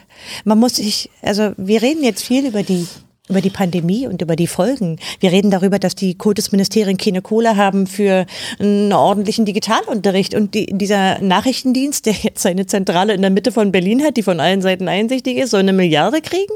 Wo, ich finde das völlig falsch. Das ist, ein, ist auch eine Richtung, die ich für falsch halte, weil natürlich alle Diktaturen dieser Welt gucken in den Westen und überlegen sich, was sozusagen der Westen seinen Geheimdiensten erlaubt. Und zwar nach einem Jahrzehnt der Skandale. Ich Meinst du finde das, äh, unerhört. Konstanze, darf ich das zurückfragen? Das finde ich jetzt ein bisschen, frage ich ein bisschen frech zurück. Das meinst du doch nicht im Ernst. Dass irgendein diktatorischer, dass ein diktatorischer Geheimdienst ist. Deswegen, ich will es mal deutlich machen an dem Punkt, äh, den ich besonders bestechend fand. Ja, dass äh, man das neue Gesetz, Was war die neue Frage? Du Gesetzesvorlage. wolltest eine Frage. Ja, ich stelle die Frage gleich. Die die Frage habe ich ja gestellt, also ich kann es auch direkt beantworten. Es guckt doch nicht der andere Geheimdienst primär darauf, was der Westen damit macht. Der guckt natürlich auch, äh, wie naiv, ich jetzt das mal zu. Es gibt kein anderes Land, das diktatorisch regiert wird, wo die Frage, und auch wahrscheinlich die Vereinigten Staaten nicht, du kannst mich da wahrscheinlich noch aufklären, vielleicht die Vereinigten Staaten, aber in Russland wird mit Sicherheit die Frage, die das Verfassungsgericht aufgeworfen hat, dass nämlich das ist das Fundamental des BND-Urteils. Das Artikel 1 Absatz 1 des Grundgesetzes. Die Menschenwürde ist unantastbar. Dass das gleichermaßen gilt für in Deutschland lebende Deutsche. Bei allen Einschränkungen, ich will das nicht sagen, werden ständig äh, Menschenrechte auch betroffen. Da, dagegen kann aber dann gerichtlich vorgegangen werden. Und das BND-Urteil, das des Bundesverfassungsgerichts, das gilt auch für in aus, im Ausland lebende Ausländer ich wüsste keine Diktatur. Du kannst dir die chinesische wie die russische angucken. Da müssen wir doch keinen Zweifel daran haben, dass die in der Tat permanent sämtliche Daten von uns abgreifen, alles, was sie zu kriegen haben, und dass dort kein Gesetz irgendwie nur, kein Gericht irgendwie nur nachfragt, ob das Menschenrechte von uns beeinträchtigt. Das, das, und das ist, glaube ich, schon der große qualitative Unterschied. Das ist bei uns ein, da muss man, glaube ich, auch klar unterscheiden. Du hast gesagt, du hast das Vertrauen in das Verfassungsgericht. Kann man, man kann das Gericht immer kritisieren. Du hast es dann aber die Kritik am Gesetz geübt, an der neuen Gesetzesvorlage. Dass erstmal das BND-Urteil etwas Sensationelles ist, weil es nämlich bedeutet, äh, wir müssen auch all die Maßnahmen, und das ist die Konsequenz von Snowden, äh, wir müssen die Maßnahmen, die von Deutschen äh, in dem Falle dem BND, aber auch allen anderen deut deutschen staatlichen Gewalten, die ausländische Menschen betreffen, die müssen wir einem Menschenrechtsschutz unterziehen. Das ist ein, das ist ein, das ist ein gewaltiger, ja, das ist ein gewaltiger Punkt. Ist er blauäugig? So, damit, ist er blauäugig, und, und damit, Nein, ich will damit, naja, das, ich will kurz machen. Das ist Hast du deinen Punkt gemacht? Dann ja, ich, man muss sich die Differenz mal zu jeder Dick, das ist mir so wichtig. Das ist deswegen, glaube ich, entscheidend. Erstens gibt es in kaum einem anderen Land ein Bundesverfassungsgericht dieser Art. Es gibt das kaum in einem, ja, ja, das mache ich. So, es gibt das kaum. Äh, und dass eben überhaupt diese Betroffenheit äh, und diese, diese Justiziabilität äh, äh, benannt wird, das ist erstmal ein ungeheures, eine ungeheure Der Qualität. Der Punkt an dem Urteil ja? ist doch, ob sich ein von uns bezahlter Auslandsgeheimdienst an unsere Gesetze zu halten hat und ob diejenigen, die er ausspioniert, sich auf unsere Verfassung berufen können. Und das hat das Gericht bejaht. Also ja, ist doch, ist, doch, ist doch ein riesiger Schritt. Ich finde ihn eher eine Selbstverständlichkeit, ja, dass sich dieser das, Nachrichtendienst das ist, daran äh, zu halten hat, was hier Recht und Gesetz ist. Denn er hat sich irgendwelche Nein, Rechtstheorien um letztlich ausgedacht. Er hat sich so weit ausgedacht wie die Weltraumtheorie, weil wir im, ja, im Bundestag doch, hören konnten im Untersuchungsausschuss. Er hat gesagt, oh, wenn wir im Weltraum spionieren, dann müssen wir uns hier nicht an Rechte halten. Da hat hier letztlich das Gericht nur korrigiert, was an Fehlentwicklung erfolgt ist und was sich letztlich auch der, der Bundesnachrichtendienst selbst an Rechtstheorien ausgedacht hat. Das hat er sozusagen in die Schranken gewiesen. Meine Kritik am Verfassungsgericht ist eine ganz andere, denn der Berichterstatter Harbart heißt der. Er ist ja, einer der Abgeordneten, der dieses Gesetz zu verantworten hat. Also meine Kritik ist eher an dem Gericht selbst, nämlich dass die Berichter, die dort benannt werden, und das sind ja zwei Fälle, aktive Spitzenpolitiker sind, was ich für ein Unding halte. Das ist doch eine völlig andere. Ist ja doch interessant. Du könntest doch genauso gut sagen, ist ja erstaunlich, wie schnell, wenn ein, ein Gerichtsurteil fällt, wie offen, das ist ja nun ein Gerichtsurteil, an dem Harvard selber beteiligt war. CDU, muss man klar sagen, CDU-Rechtsanwalt, bestens verdient übrigens davor. Ich glaube, vielleicht hat er jetzt... Lobbytyp, ne? Ja, was heißt Lobby?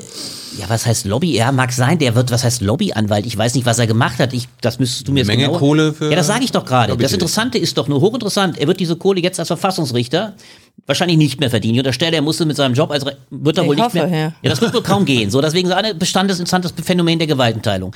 Jetzt kritisierst du die Tatsache, dass er mit seinem, man kann das ironisch finden. Man könnte es auch ein Söder-Phänomen nennen. Er, er hat offensichtlich mit seinem eigenen Gerichtsurteil das Gesetz, an dem er davor beteiligt war, kassiert. Ist doch so, ne? Das ist der, das ist der Rollentausch. Er hat ein, ein Urteil gesprochen, das es ja revidiert hat. So, das ist ja erstmal interessant. Ist das nicht komisch? Man, nein, nein, nein ist er ist ja nicht derjenige, der das ja, Urteil im Das war der andere Senat. Nee, das war schon noch Masing, das war das, zu sagen. Dann war er davor, das okay. Jetzt ist er dann halt, ja, das Interessante ist doch nur, und das finde ich interessant, die institutionelle äh, das institutionelle Funktionieren wird doch dadurch, und ich glaube, das unterschätzt ihr, was das bedeutet.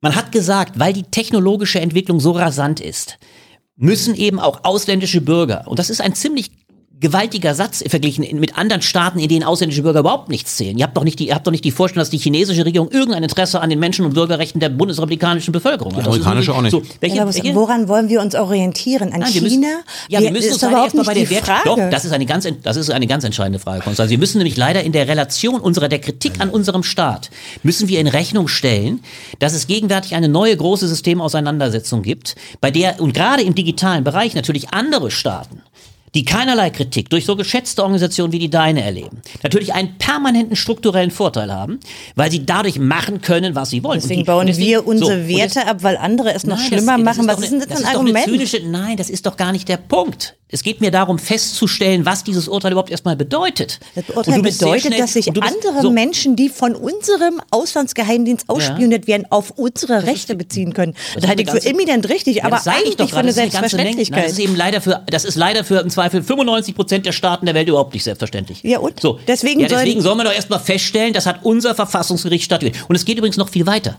Deswegen finde ich das so interessant. Wenn man dieses Urteil mal ausdeutet, wenn man dieses Urteil ausdeutet, dieses Urteil hat gesagt, jeder Mensch hat unserer Gesetzes- und, und Grundrechts- und Menschenrechtsvorstellung hat er genau wie wir Deutsche, hat auch der Weltbürger ein Abwehrrecht gegen Nein, den deutschen das Staat. ist nicht So, richtig, das ist eine Propagandalinie, die vom Bundesinnenministerium Ja, das verbreitet ist wurde, die die übrigens auch in der Anhörung wiedergebracht haben. Da haben die Verfassungsrichter bald lachen müssen über diese alberne Argumentation. Die ist natürlich falsch. Die Naja, schreibt das vielleicht ist jemand wie Jan Fleischhauer in den Fokus, aber die ist doch nicht das richtig. Das steht Juristen, auch das nicht in diesem das Urteil. Sie haben aber offensichtlich, hat offen, das ist aber der, der, der, der Logik dieses Gesetzes. Nein, ist es nicht. Okay, es ging um das Fernmeldegeheimnis. Und ob das So. Fernmeldegeheimnis, was was sozusagen durch den Auslandsgeheimdienst gebrochen wird, ob sich darauf andere berufen können. Und das wurde bejaht. Das heißt noch lange das nicht, doch, dass hier... Das doch, bedeutet doch nichts anderes. Der, der, auch der ausländische Journalist hat kann mit einem R Anspruch gegen ein deutsches Gesetz vorgehen. Ja, und das und das bedeutet ich nicht, absolut so, richtig. Ja, das ich doch auch. Das ist doch gar nicht der Konstanze, das ist doch nicht unser Disput. Ich finde es doch gerade, jetzt ist bloß die Wertung entscheidend.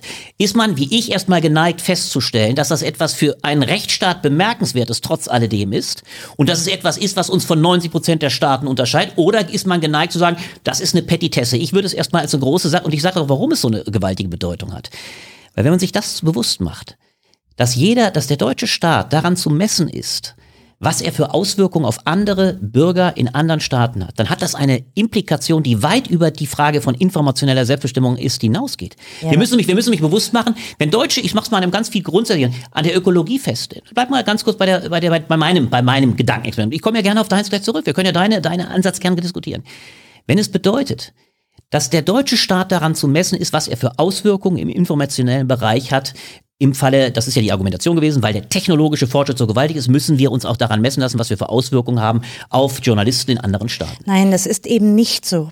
Es, es ist nicht, was das Urteil sagt. Man kann sich natürlich herbeifabulieren, dass das Ja, so so sei. so Das es steht da so ist nicht. Und ist auch nicht, ist überhaupt nicht die Debatte gewesen, die dort geführt wurde. Es geht hier um eine Aktion von einem, von einer deutschen großen Behörde, die ins Fernmeldegeheimnis Ja. eingreift und die in dem Datenkarussell der Geheimdienste mitmacht. Und ob das weiter so geht, und zwar unkontrolliert so geht, das wurde da entschieden.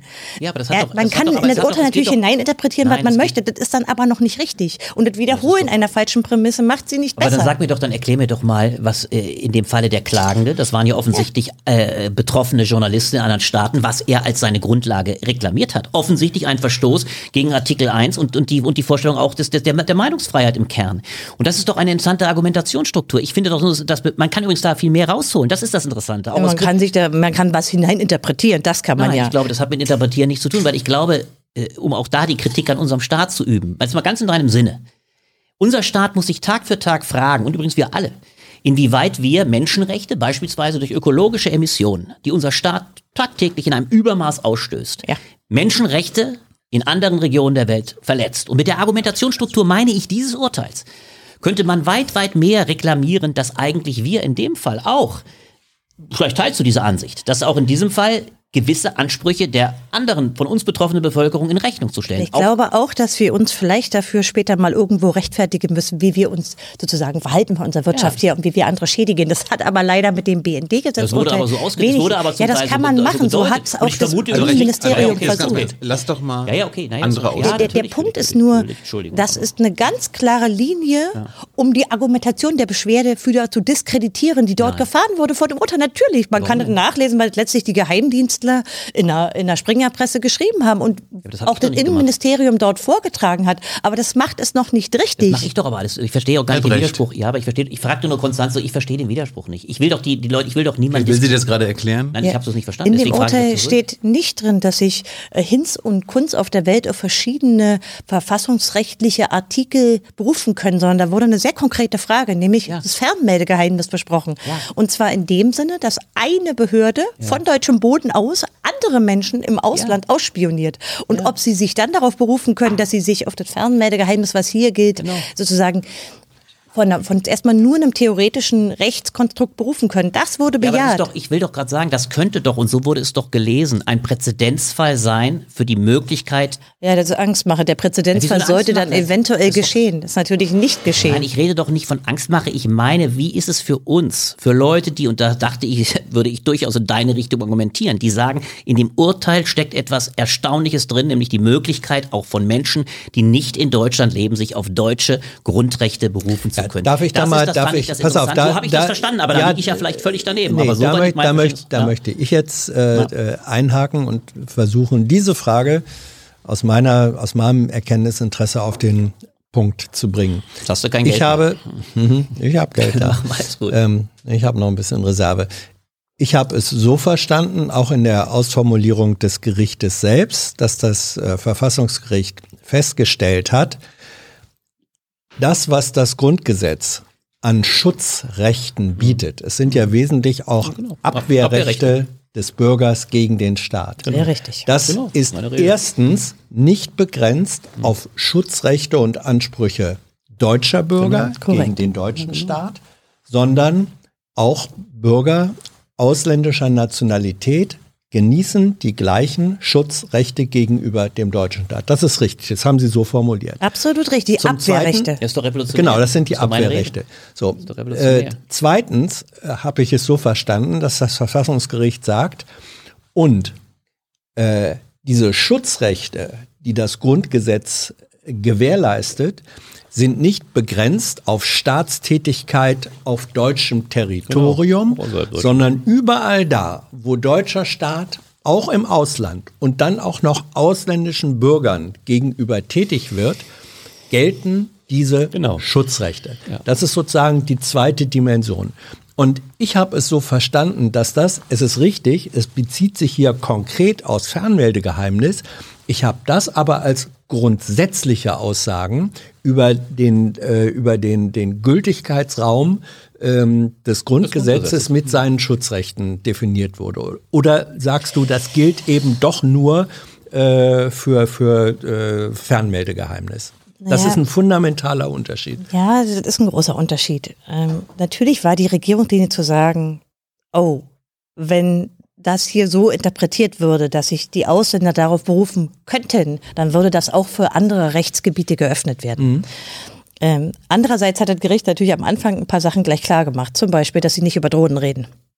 Ja, sogar schriftlich gegenüber denjenigen, die an dem Prozess teilgenommen haben. Also ihnen war schon klar, dass sie damit etwas öffnen, was eine große Problematik hätte. Pandora-Box, ja. Drohnen sind natürlich ein Beispiel. Und da, explizit wurde ausgenommen aus der Dis Debatte.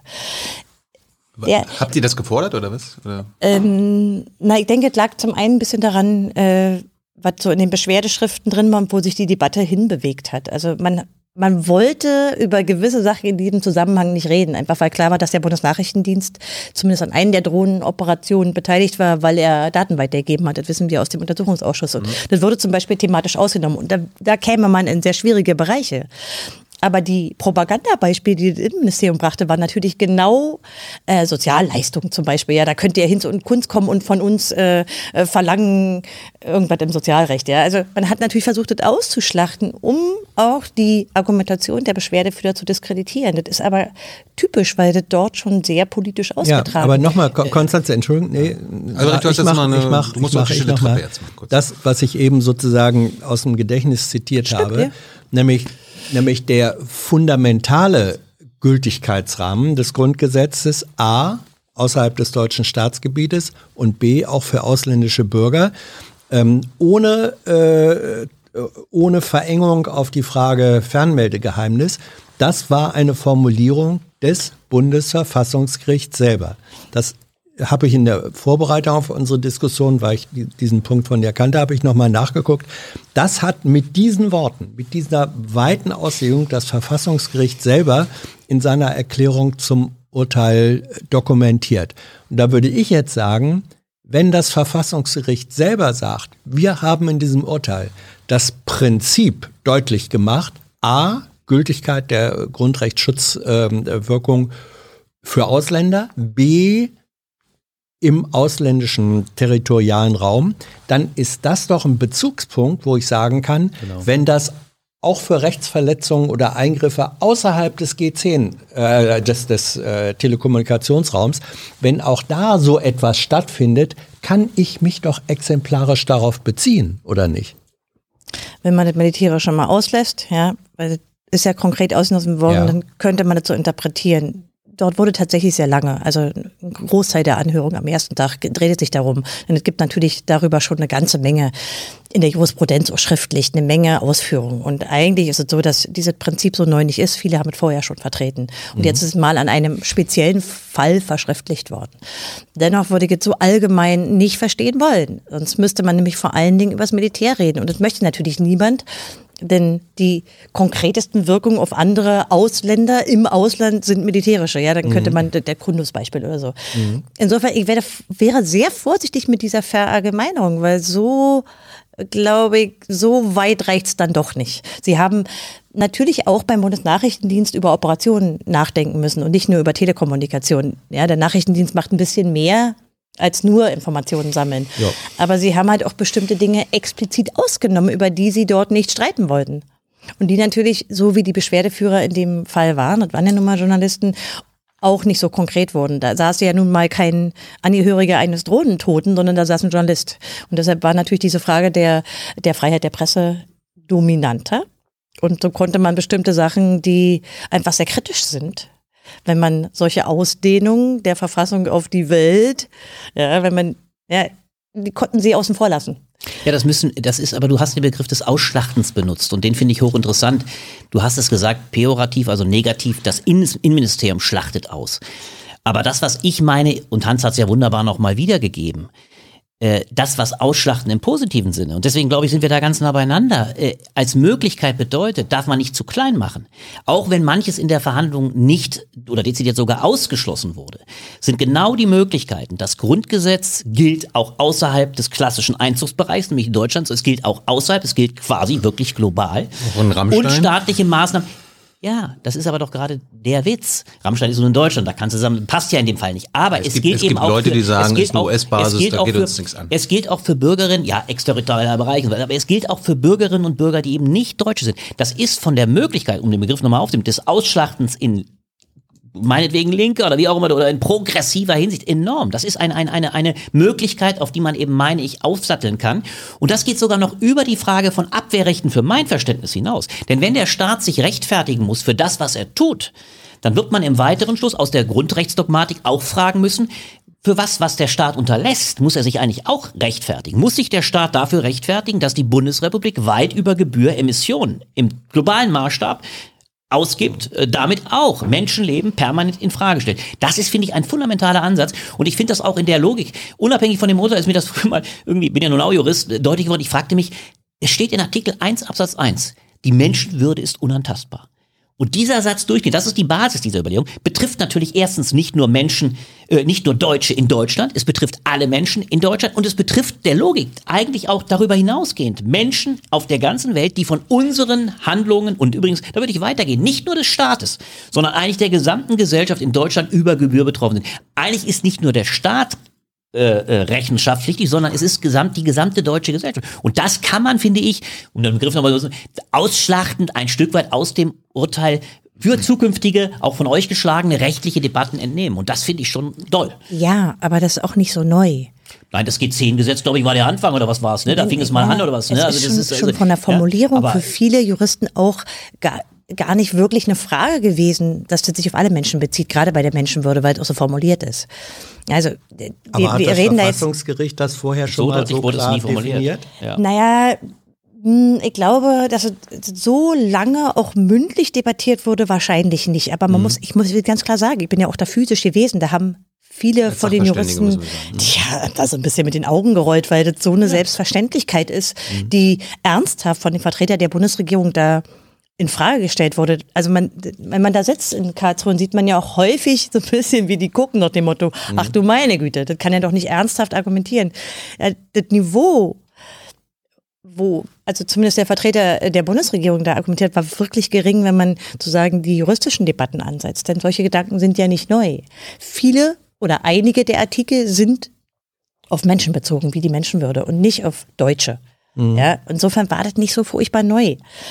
Und dass naja, politisch aber, aber benutzt eine, wird, okay. eine juristische Position und ihre Übernahme in die höchstrichterliche Rechtsprechung, das ist ja doch nochmal ein qualitativer Unterschied, finde ich. Ja. Dass, dass äh, also der Erfolg eines auch, wenn man so will, auch politischen Kampfes um Rechtspositionen. Also auch Kampf um Rechtspositionen sind politische Kämpfe. Na klar, in höchstem Maß. Frage. Deswegen sind ja auch die Verfassungsrichter werden politisch ernannt. Ne? Nebenbei, Klammer zu. Macht nicht nur Trump. ähm, Nein, aber, aber wenn sich eine Position, wo Juristen sagen, pff, die gibt, die ist ja nicht neu, die gibt's ja schon, sagen wir ja schon seit 20 Jahren. Aber der Punkt, wo eine solche Position dann auf einmal in ein höchstrichterliches Urteil eingeht und damit zur herrschenden äh, obersten Rechtsposition wird, das ist doch ein qualitativer Unterschied, oder nicht? Ja, Hans, aber in Wahrheit, wenn ich jetzt mal auf der, auf der praktischen Ebene rede, ist es letztlich ein Popanz. Es ging darum, ob der, ob der Nachrichtendienst weiterhin massenhaft jede Kommunikation mitschneiden darf, ja, sozusagen, die er irgendwie kriegen kann. Und ob er irgendwie kontrolliert wird, das war die entscheidende Frage. Und letztlich ist es ein Ablenkungsmanöver gewesen, politischer Natur zu sagen, es geht jetzt plötzlich darum, ob wir die Verfassung ausdehnen. Ja, man muss, man hat es auch ganz klar gemerkt, es wurde versucht, die Debatte zu drehen. Und letztlich ist es relativ erfolgreich gewesen, was man jetzt von dieser Diskussion sieht. Mhm. Weil wir gar nicht mehr darüber reden, ob der wirklich telekommunikationsmäßig Milliarden Datenhäppchen äh, pro Stunde wegspeichern darf, sondern man redet darüber, ob die Verfassung sich bis sonst wo ausdehnt. Und es ist letztlich ein Erfolg gewesen. Natürlich waren die Beschwerdeführer so auch gewählt. Man wollte, glaube ich, teilweise die Diskussion auch in diese Richtung bringen.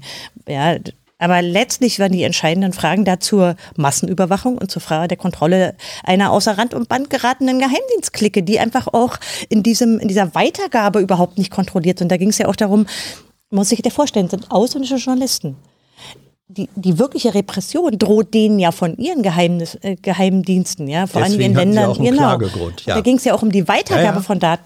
Und ist alles unter den Tisch letztlich gefallen anhand so relativ, ich kann das nicht anders sagen, das ist eine Form von populistischer äh, Versuch, der letztlich erfolgreich war, den natürlich auch die Vertreter äh, dann nachher vor den Medien so gespielt haben, als wenn es nur darum gegangen wäre. Aber der, der Kern ist eigentlich eine ganz andere Frage.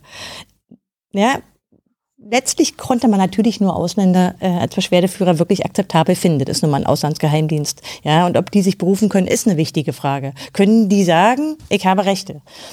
Aber darunter ist halt runtergefallen, worum es da eigentlich geht, nämlich um diese Massenabgreifen von Daten.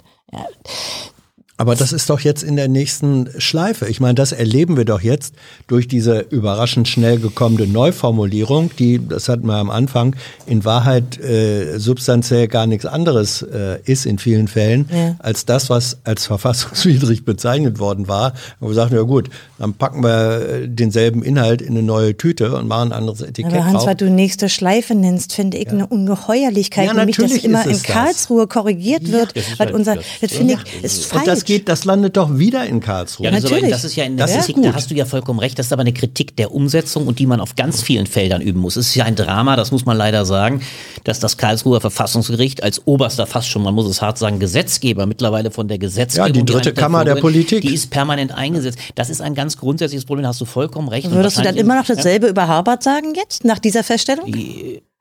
Ja, ich bin doch deswegen nicht geneigt, sofort einem neuen Verfassungsgerichtspräsidenten zu sagen, äh, der ist dafür verantwortlich. Das ist doch nicht der entscheidende Punkt. Hat er gewählt Ja? oder nicht? Ja. Hat er das hat er das Gesetz, das er als verfassungswidrig eingestuft hat, selber mitbestimmt oder nicht? Ja, natürlich. Es haben auch andere Gesetze mitgemacht. Ich bin auch nicht unbedingt der Meinung, dass es einfach nur sehr einfach ist, dass man einen, einen, einen äh, äh, Politiker zum Chef vor allem gleicht. Das, das ist alles durchaus diskutabel. Man kann sich fragen, sollten es wieder mehr Professoren sein? Es gibt aber auch gute Gründe dafür, Praktiker zu haben. Ja, ob nun Herr Müller, der davor saarländischer Ministerpräsident war, einen schlechten Job macht, das kannst du im Zweifel besser beurteilen als ich. Ich sehe das, ich sehe die Notwendigkeit noch nicht als gegeben an. Ich fand es, gebe ich zu, es ist für mein, da kann ich ja gar nicht, ich doch kein Hehl draus. Definitiv ein es- Ugu, aber was es- für ein. Es hat definitiv Ja, ein Ugu. wollte ich doch gerade sagen. Ich finde es zumindest erstaunlich und erklärungsbedürftig, dass der wohl fast bestverdienende, das war er davor, Harvard, äh, prompt auch gleich Chef und, und, und Vorsitzender des war. Das ist nun eine, ein Punkt, wo man sich fragen muss, okay, musste das sein, nachdem es mit Voskuhle davor ein solider äh, äh, Professor, der ist, glaube ich, immerhin sogar bis zum vorgeschlagenen äh, Bundespräsidentschaftskandidaten, übrigens auch, kämen wir wieder zur SPD, oder interessanterweise damals ja von der CDU vorgeschlagen, ja, weil Frau Merkel auch dann hilflos war und am Schluss Herrn Steinmeier nehmen muss. Das war die ironische Geschichte. Aber egal, das war eine solide Zeit, will ich sofort äh, zugeben. Ähm, da ich aber deswegen ich sehe die Kritik, ich sehe auch den, du nennst es Ogu, ich sehe das Problem. Äh, Aber ich habe halt nicht diesen sofortigen Rochus zu sagen, äh, da ist ein Mann, der davor Politiker war, der fällt damit aus. Aber ich finde es auch zumindest sehr bedenklich, dass er nun gleich äh, Verfassungs äh, Bundesverfassungsgerichtspräsident wurde. Das hätte nicht meine Sache sein. Ich, aber es gibt, ich will noch mal sagen, ein letztes, es gibt natürlich ungemein, weil wir auch manchmal ja die historische Ebene einführen, es gibt natürlich trotzdem auch ungemein gute Beispiele von gestandenen Politikern. Denke an Simon beispielsweise, ja, ehemaliger Justizminister, der anschließend Verfassungspräsident, äh, äh, Bundesverfassungsgerichtschef wurde. Also, äh, wie? Marenholz, ja, andere auch. Also es gibt, es gibt Beispiele, wo nun äh, Politiker wahrlich nicht die schlechtesten äh, Präsidenten des Bundesverfassungsgerichts waren. Ne? Also das, das gab es auch. Ja.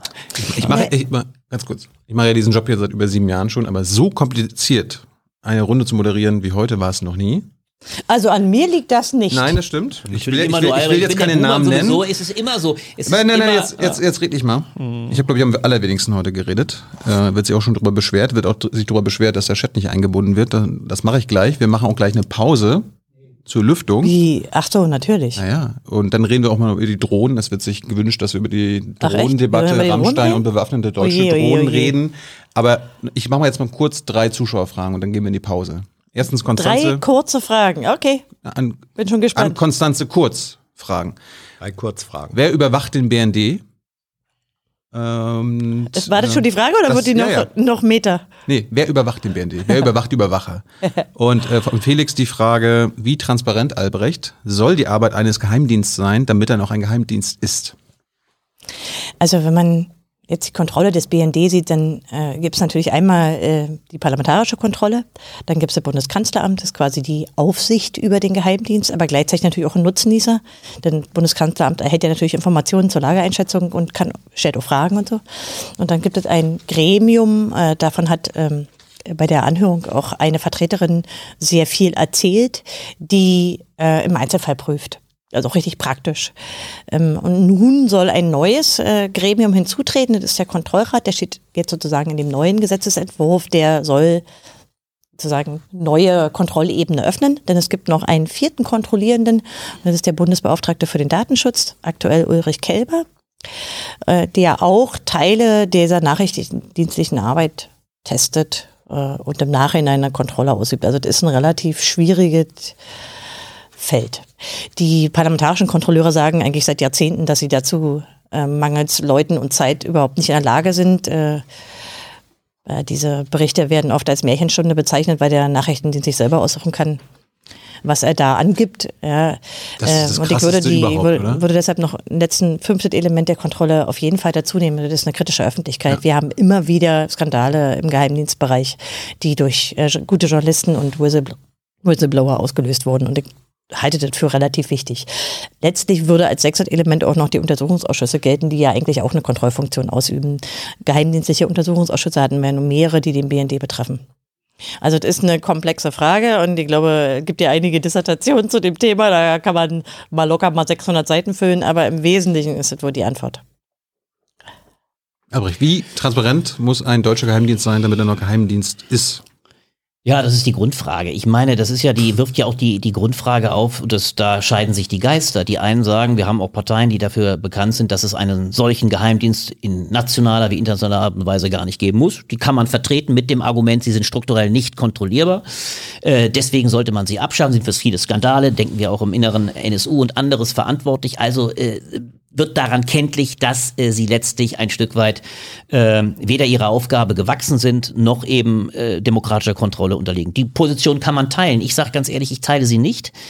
Ich teile sie deswegen nicht, weil ich glaube, auch gerade der Tatsache wegen, und das ist die Grundsatzfrage, die da immer dahinter steht, äh, das aber. ist eine Grundsatzfrage, das ist ja nicht entscheidend. Vorhin das sehr, vergessen mit. Äh, ne. Bitte sehr, dann schmeiße ich dafür. Du bringst, bringst mich aber gerade ins Fluss, das machst du mal danach. So, die Grundsatzfrage ist, für wie verteidigungsnotwendig hält man auch einen demokratischen Staat? Wie stark ist er anderen Strömungen ausgesetzt, ob im kriminellen Bereich, im, im, im, im ähm, auch anderen Diensten, im äußeren anderen Gewalten, anderen Mächten, die, glaube ich, nicht zu vernachlässigen sind. Deswegen, glaube ich, vertrete ich die Meinung, dass ich die für geboten halte. Aber, und das ist dann die Ironie, umso intransparenter sie sind, umso mehr untergraben sie ihrer Intransparenz wegen das Vertrauen. Wir sprachen viel über Vertrauen in den Staat und das ist ja auch gerade der wichtige Job, den ihr macht. Wenn man eben letztlich Institutionen hat, die letztlich äh, undurchschaubar erscheinen, ist sämtlichen Verschwörungstheorien, wie übrigens auch berechtigten Anklagen, damit meine ich nicht euch, berechtigten äh, Verdachtsmomenten Tür, Tür geöffnet. Also man muss letztlich,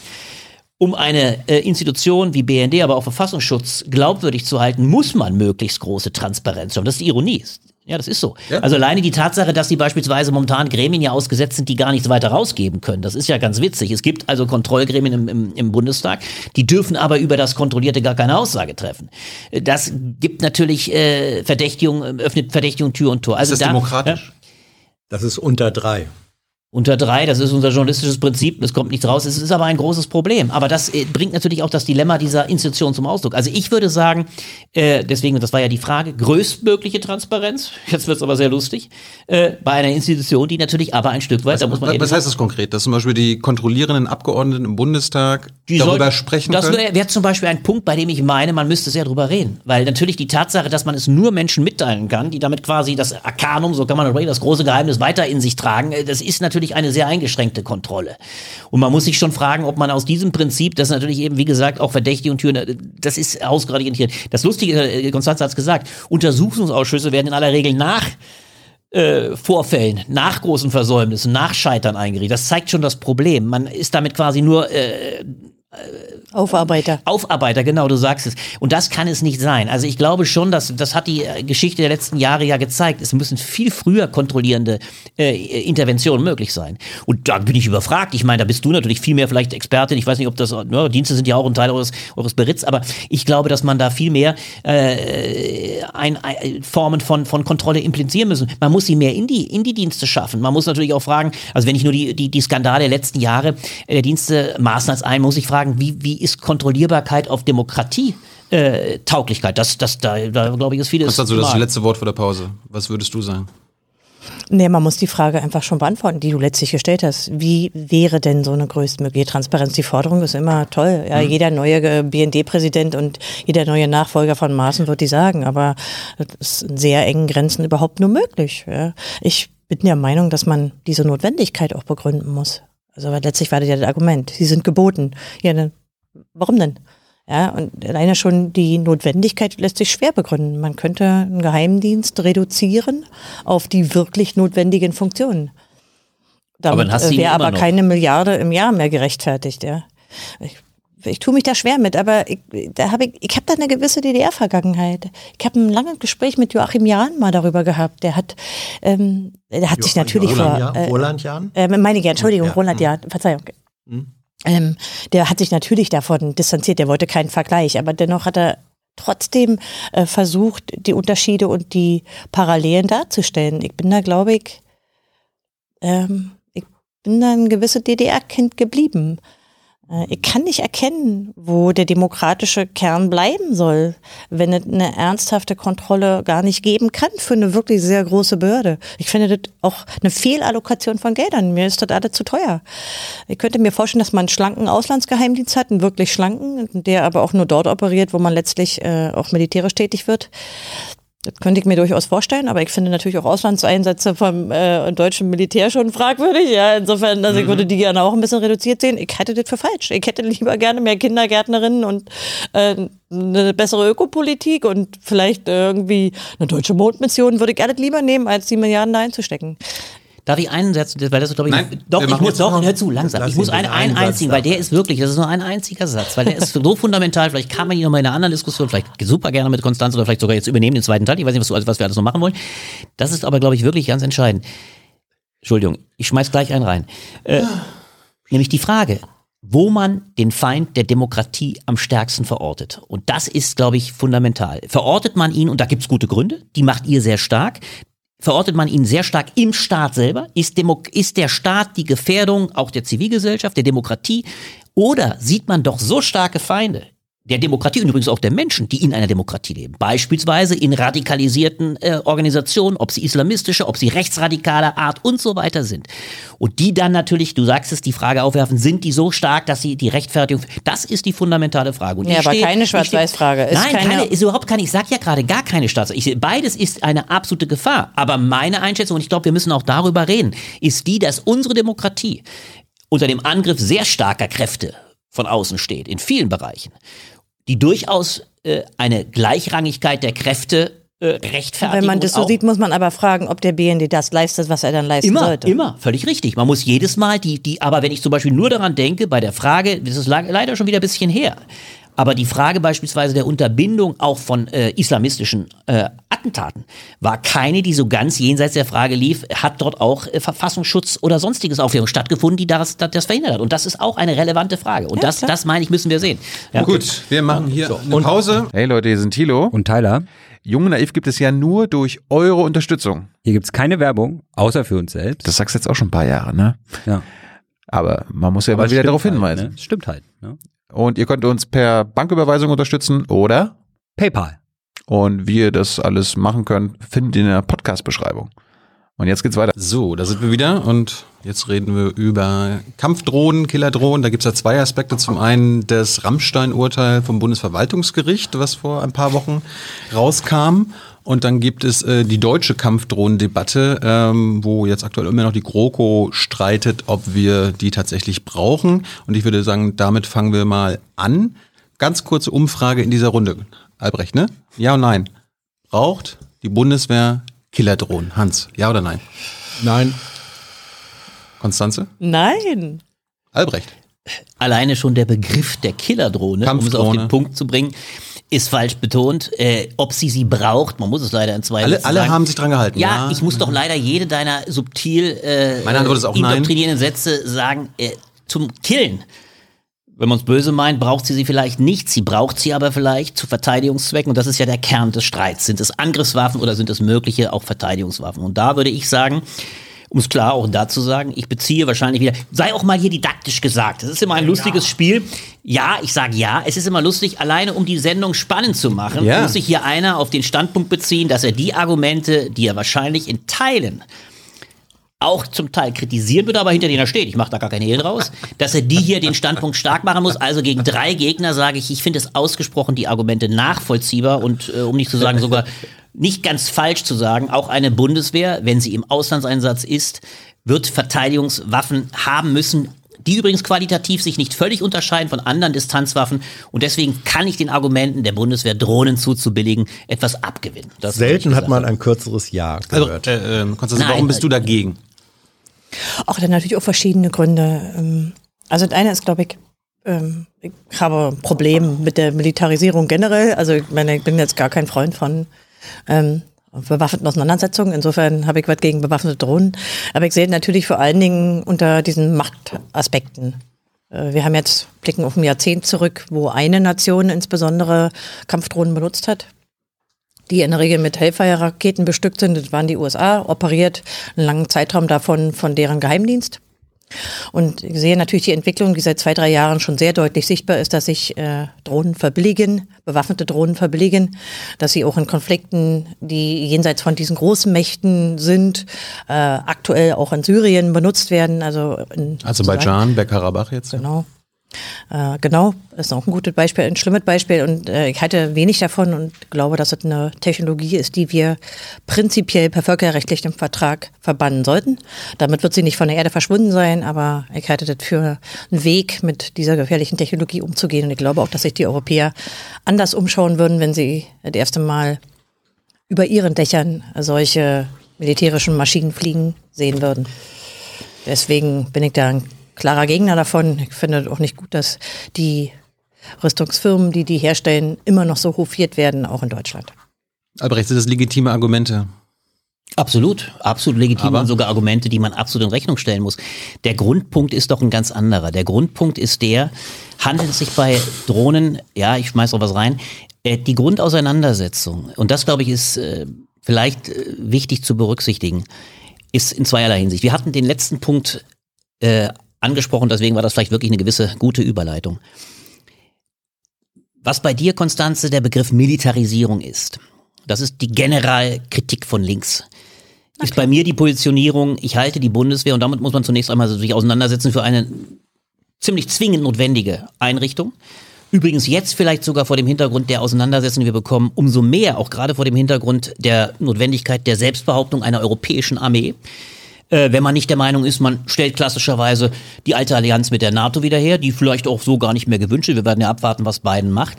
Aber wenn man die Vorstellung hat, vielleicht muss sich sogar Europa und damit meine ich vielleicht sogar eher den westlichen Teil, denn eine russische Allianz kriegen, werden wir sehen. Aber man muss sich, Europa muss sich zu einem eigenen, zu einer eigenen militärischen Selbstbehauptung verstehen, was ich nicht unter Militarisierung begreifen würde, sondern erstmal Einsicht und Notwendigkeiten angesichts der Tatsache, dass wir es mit globalen Mächten zu tun haben, die alle nicht gut und friedliebend sind. Übrigens empfinden das die Osteuropäer weit mehr als wir gut situierten Westeuropäer, die immer einen kleinen Cordon sanitär mit Polen und anderen Staaten hatten. Dann wird man die Frage aufwerfen, wie berechtigt ist die Auseinandersetzung und die, die militärische Ausstattung einer übrigens auch Bundeswehr, die bisher sich in all den Gebieten, in denen sie beteiligt war, ob wir an Kundus denken und andere, nicht gerade sehr äh, als verteidigungsstark oder überhaupt wehrhaft erwiesen hat. Das ist die erste Sache, wo ich sage, Militarisierung äh, würde ich anders äh, formulieren. Jetzt kommt die zweite Frage.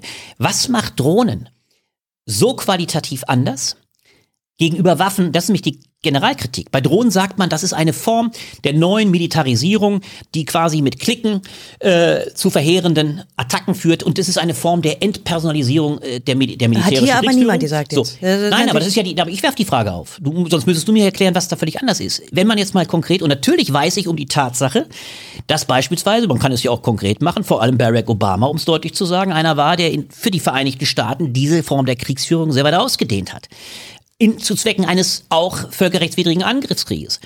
Steht man aber erstmal oder, oder vertritt man die Meinung, dass man unsere Bundeswehr auch ob einer Gerichtlichkeit erstmal es zutraut, dass sie nicht per se völkerrechtswidrig ist. Und ist man von der Notwendigkeit auch einer Bundeswehr überzeugt, dann wird man nicht sofort den Maßstab anlegen können, das ist notwendigerweise eine Angriffswaffe. Und die zweite, das wäre meine Position. Und die zweite Position, das ist ja das Hauptargument. Tilo hat es gleich gebracht, das war übrigens auch die SPD-Position.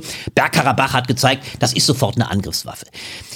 Und da würde ich sagen, äh, es sind beispielsweise seit Erfindung der Kanonen äh, findet eine Distanzierung des äh, des Soldaten von dem Einschlag seiner Waffe statt. Also wir sagen, in dem Augenblick, wo die, denken wir an den Ersten oder Zweiten Weltkrieg.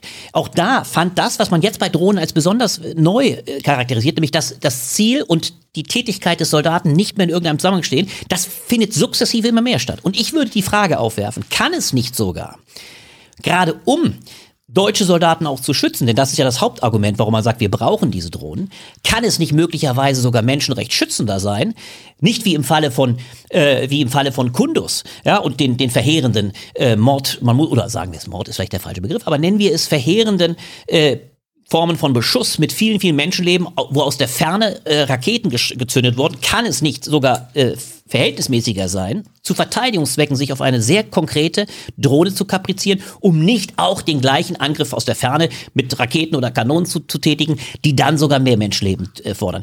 Das finde ich ziemlich äh, mich erstmal nicht äh, wenig überzeugende Argumente, weil man im Kern eben auch vertreten kann, die Bundeswehr braucht. So sehr ich mir ja auch eine, das kann man wieder als idealistische Fernposition, eine Entmilitarisierung wünsche, solange das nicht der Fall ist, wird meines Erachtens auch die Bundeswehr mit guten Argumenten für sich reklamieren können. Wir brauchen zum Schutze äh, unserer Soldaten auch diese Form, die alle anderen haben. Das finde ich kein. Na, alle äh, anderen haben die nun noch nicht. Also soweit sind wir noch lange nicht. Also naja, sie haben aber die starken Mächte haben die alle und sie werden sie weiter bekommen. Also es ist doch ganz klar, natürlich hat nicht, hat nicht, was weiß ich, offensichtlich hatte es, hatten es die Armenier in dem Falle nicht. Die Aserbaidschaner hatten sie, um es klar zu sagen, so ausgestattet von den Russen. Das heißt natürlich, wir dürfen uns doch den, den Situationen, äh, den, den militärischen Situationen nicht so einfach entziehen. Sie, sie sind vorhanden.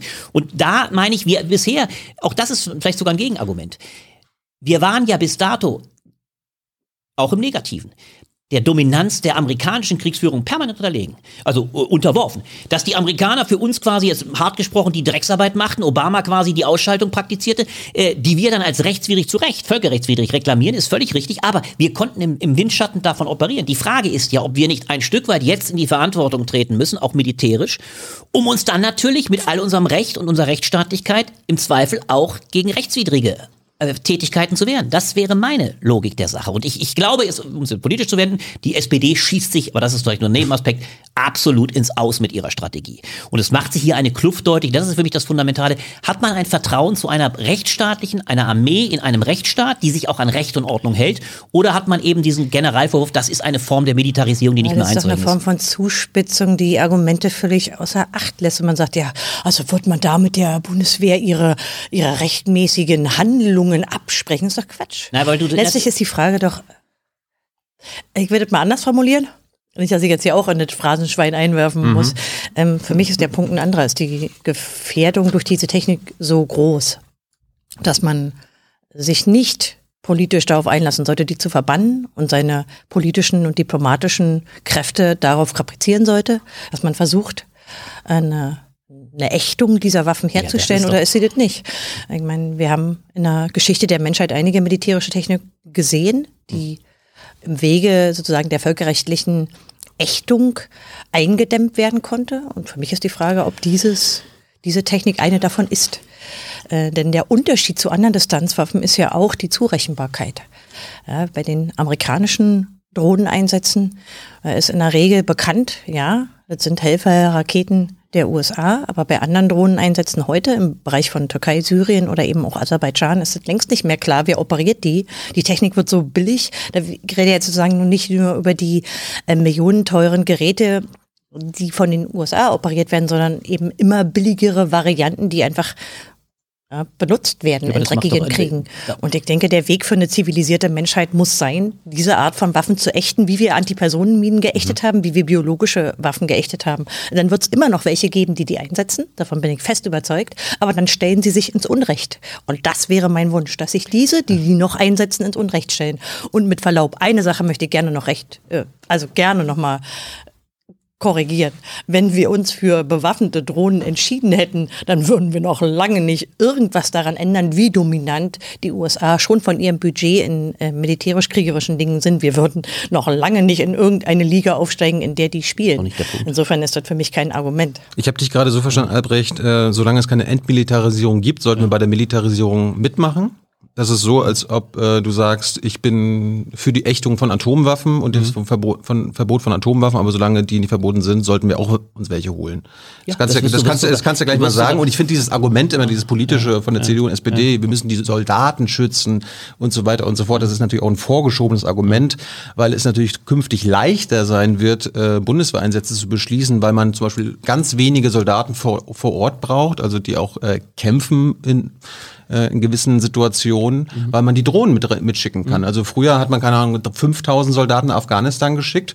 Äh, wenn, das, wenn der Afghanistan jetzt nochmal neu ausbrechen würde, würde man vielleicht nur noch 500 schicken und sagen, okay, der Rest sind unsere Kampfdrohnen. Ja, genau. Jetzt kommt Das die, ist doch ein Jetzt Problem. kommt die, jetzt kommt die ironische Beobachtung. Äh, Ich gehe auf die all diese Sachen, die sind ja alle mehr zum Teil polemisch formuliert. Ich komme auch auf die Atomwaffenfrage gleich auch nachher zurück. Aber jetzt nimm mal den letzten Argument, das letzte Argument auf. Äh, Wir leben in einer Gesellschaft, die ziemlich wenig gewillt ist, ihre Menschenleben, und das ist gut so, in Kriegen zu opfern. Keiner von uns im Zweifel, ich war der Einzige, der im Zweifel, Tilo, Hans, nee, auch nicht bei der, du hast glaube ich mal gesagt, warst noch kurz bei der, ich war bei der Bundeswehr, spielt auch. keine Rolle. Sogar du, Tilo, siehst du. Ich nicht. Ja, großartig. Ja, du, durft, du durftest vielleicht damals auch schon, aber egal, jedenfalls so. Aber egal, wir alle sind heilfroh, ich sag's ganz unumwunden, dass wir dieser Situation eines Tages äh, unser Menschenleben, der wir, die wir zu alt sind, auf dem Felde der Ehre, wie es früher hieß, opfern zu müssen. So, äh, Das ist diesem Staat inhärent. Übrigens, wenn ich auch kleine Parallele zurück. Aber da war ja, doch so von Gutenberg, klein- der hatte klein- doch abgeschafft. Ja, das ist doch egal. Macht die Sache doch nicht besser. Er hat die, hat die Wehrpflicht abgeschafft. Ja, er hat die Wehrpflicht abgeschafft, aber das ändert ja nichts daran, dass dieser Staat trotz der Tatsache, dass er die Wehrpflicht abgeschafft hat. Ausgesetzt. Äh, ausgesetzt sogar. Ja, genau. es gibt aber momentan wenig Anstalten, auch wenn viele es aus guten oder schlechteren Gründen beklagen, dass sie nicht mehr existiert. Aber egal, jedenfalls gibt es wenig Anhaltspunkte dafür, dass dieses Land sonderlich geneigt sein könnte. Seinen für sich selbst. Spricht übrigens auch sehr viel, hat viel zu tun mit Menschenleben in Deutschland und anderen, wie sie wertgeschätzt sind. Es gibt wenig Anhaltspunkte dafür, dass dieses Land noch einmal in der Lage sein könnte, Menschen, wie du es so schön reklamierst, Oh, jetzt schicken wir einfach nur eine Drohne hin. Früher hätten wir dann wenigstens anstandshalber unsere eigenen Jungs dahin geschickt. So, jetzt war deine Polemik, jetzt nehme ich die Polemik mal ein bisschen früher, auf. früher so, jetzt haben wir mal, beide, so, beide ja. Seiten Menschenleben äh, Ja, gefährdet so, du und sagst- unsere sagst eigenen und die, wo wir sagst, die jetzt Invasion man- gemacht ist- haben. Und jetzt ist nur man- noch Jetzt nehme ich es doch mal auf. Ja, du musst es noch mal ertragen, dass ich jetzt deine Polemik jetzt mal aufnehme. Das machst du zum Skandalon, die Tatsache, dass dort eine Drohne dann kämpft anstelle von vielleicht 400, 500 früher Soldaten, die man dann nicht mehr verheizen muss. Das ist möglicherweise für einen Staat, der nicht in der Lage ist, und das ist ein sukzessives Dilemma für, nennen wir es postheroische Staaten oder Staaten mit einem hohen Menschenrechtsschutz, mit einem hohen Bürgerschutz, das ist ein kleines militärisches Dilemma, dass sie ihre Leute nicht verheizen können, wie es beispielsweise ein Russland kann, von dem wir wissen, wie es seine Soldaten in ihren Kasernen und sonst wo schikaniert. Das, das war für mich immer der größte Skandal oder erstaunlich. Ich habe das mitgekriegt. Da sind ja noch vor 1989 mehr Menschen in Kasernen und in normalen Militärdienst äh, zu Tode schikaniert worden, als überhaupt auf dem äh, im, auf, Kriegsfeldern geschoben. Das zeigt, wie unterschiedlich Menschenleben taxiert werden. Brauchen an China und andere nicht zu denken. Das heißt, die Höhe des Menschenrechtsschutzes, des Bürgerrechts, macht es demokratischen Armeen nicht leichter, ihre Menschenleben zu opfern. Da kann man jetzt natürlich sagen, oh, das finde ich als Tilo äh, Jung und andere sagen, das ist ja, dann soll man schon sagen, ja, dann Jungs, dann geht mal, zieht mal zu Felde. Das ist nun eine ziemlich, wie ich finde,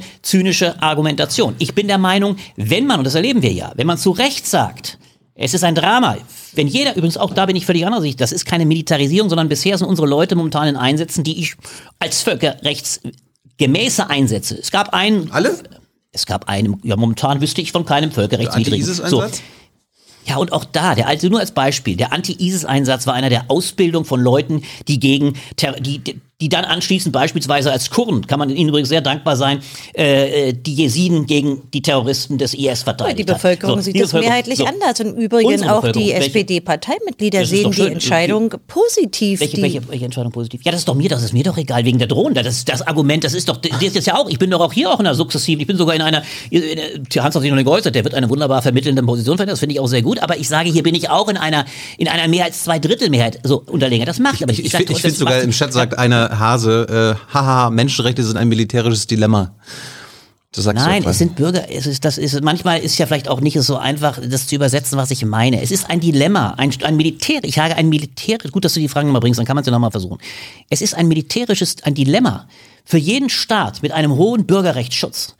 Wie die Bundesrepublik. Für die es übrigens schon ein Dilemma ist, eine, das war der Hinter zu Parallele zu unserer letzten Diskussionsrunde, Corona-Maßnahmen, ja, nicht äh, durch, einfach durchzusetzen, wie sie andere Staaten machen, sondern unendlich diskutieren zu müssen. Für diesen Staat ist natürlich jede militärische Beteiligung eine weit größere Problematik als für einen diktatorischen Staat, der einfach sagt, ich verheize unsere Jungs. Mit dem alten Wort von Friedrich dem Großen. ja, Hunde, aber wir Hunde, sind auch noch das Deutschland ist, das dazu ist, und haben eine Geschichte. Ja, das ist doch gut. Jetzt kommt das der zweite Argument. Antimilitarismus So. auch herkommt. Jetzt pass auf, wir jetzt sind ja. besonders So. kritisch in Bezug Das ist doch gut. Teil, ja, aber jetzt kommt das zweite elegante Momentum.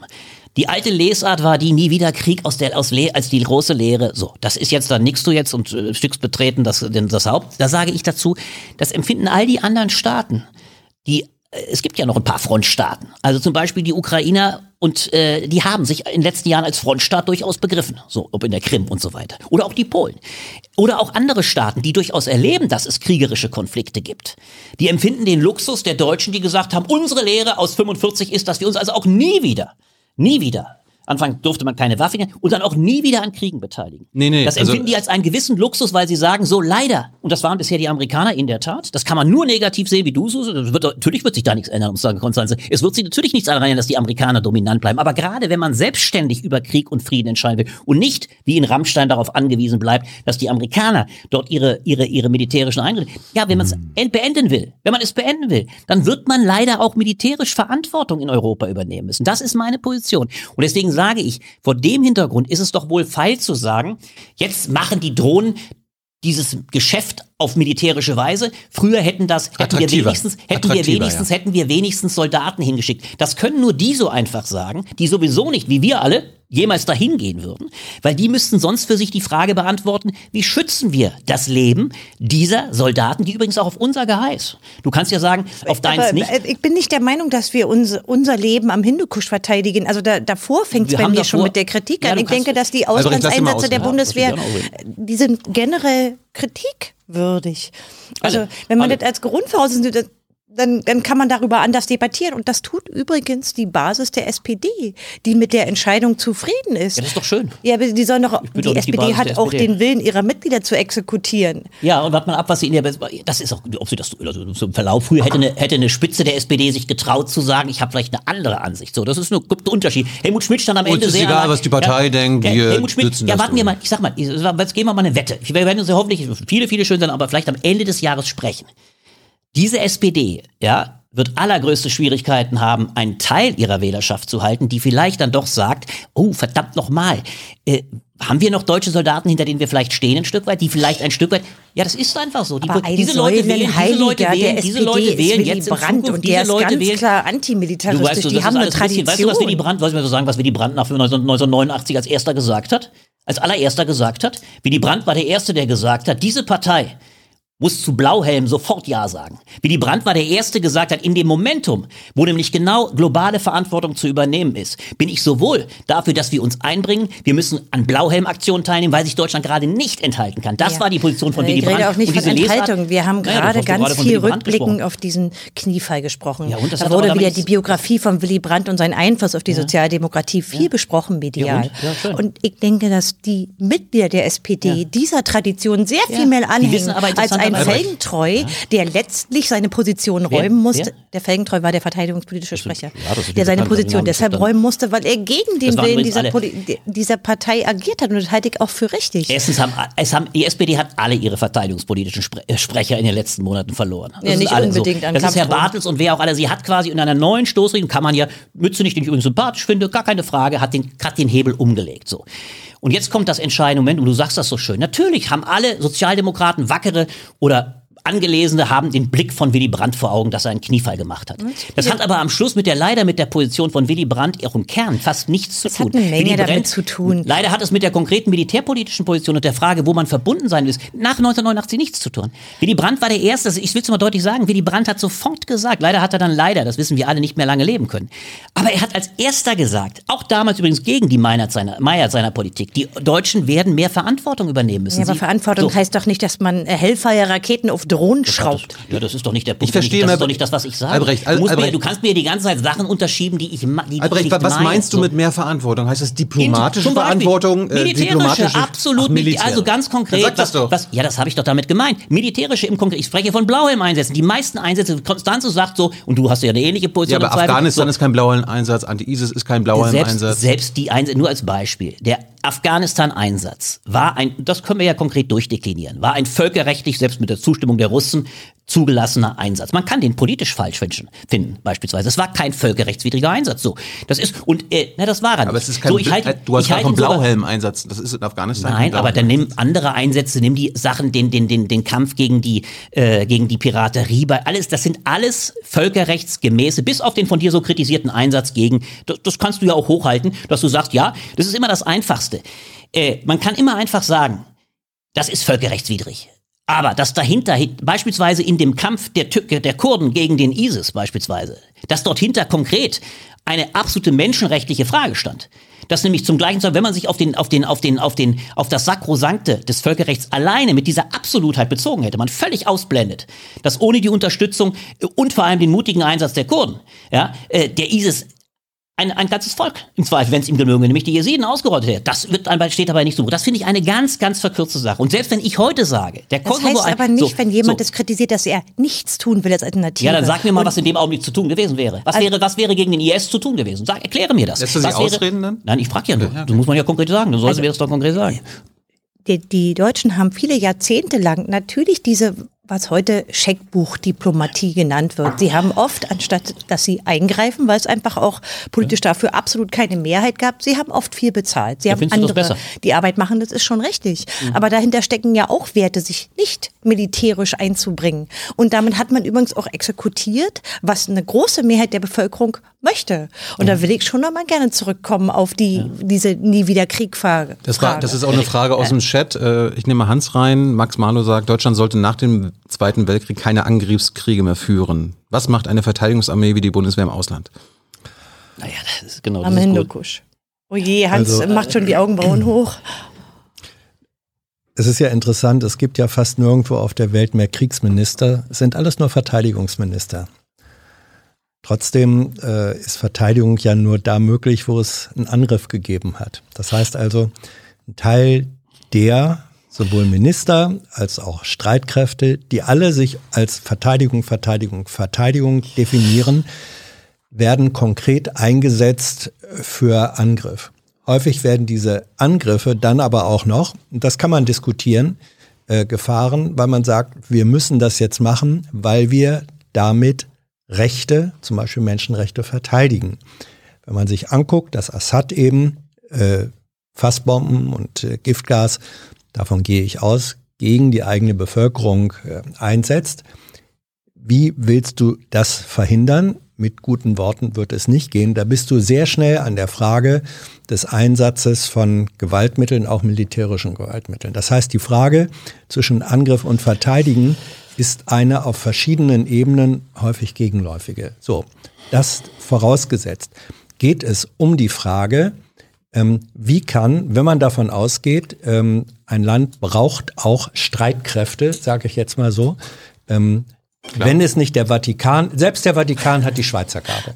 Ähm, aber wenn wir über die Dimensionen rausgehen und Deutschland ist eine, ist, eine, ist eine mittlere Nation, aber ökonomisch und politisch in der Welt keine unwichtige. Ein Deutschland ohne Streitkräfte kann ich mir schlicht und Das ist einfach ja nicht die Frage.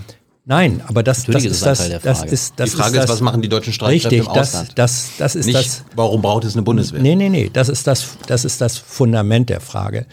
Wenn wir, vielleicht sind wir uns darüber ähm, einig, dass wir sagen, ein Land wie Deutschland braucht Streitkräfte. Wenn wir, wenn das so und dann ist die Frage, wofür? Und wenn wir dann sagen, gerade auch vor dem Hintergrund der historischen Erfahrung, Deutschland hat zweimal die Welt mit Angriffskriegen überzogen. Vor dem Hintergrund dieser Erfahrung und der äußert sich auch in Einstellungen wie nie wieder Krieg und so weiter, ist dann die Frage, die nächste Frage, wie müssen diese Streitkräfte ausgestattet und auch begrenzt sein, um möglichst wenig angriffsfähig zu sein? Das ist dann eine strukturelle Frage.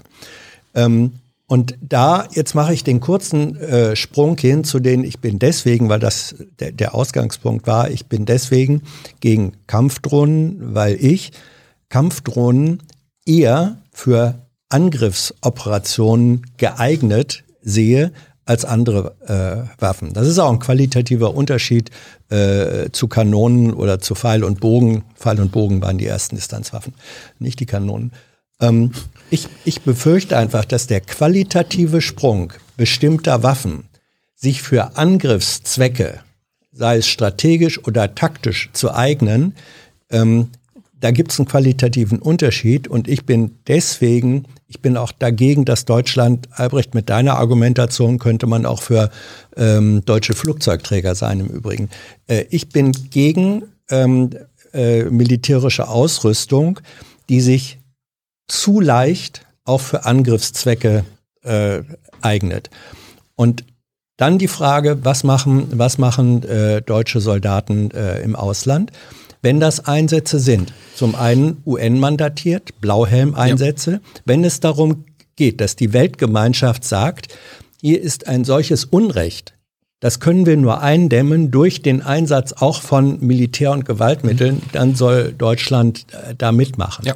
Beim Afghanistan-Einsatz, da habe ich nun die, die sozusagen die Anfänge des, des Einsatzes aktiv miterlebt. Du warst also, ja auch vor Ort, ne? Ähm, ich, ich war dann anschließend als Journalist äh, vor Ort, ja. Ich, ich war an dem, ich war an dem Abend, damals war die Zentrale des Verteidigungsministeriums noch in Bonn.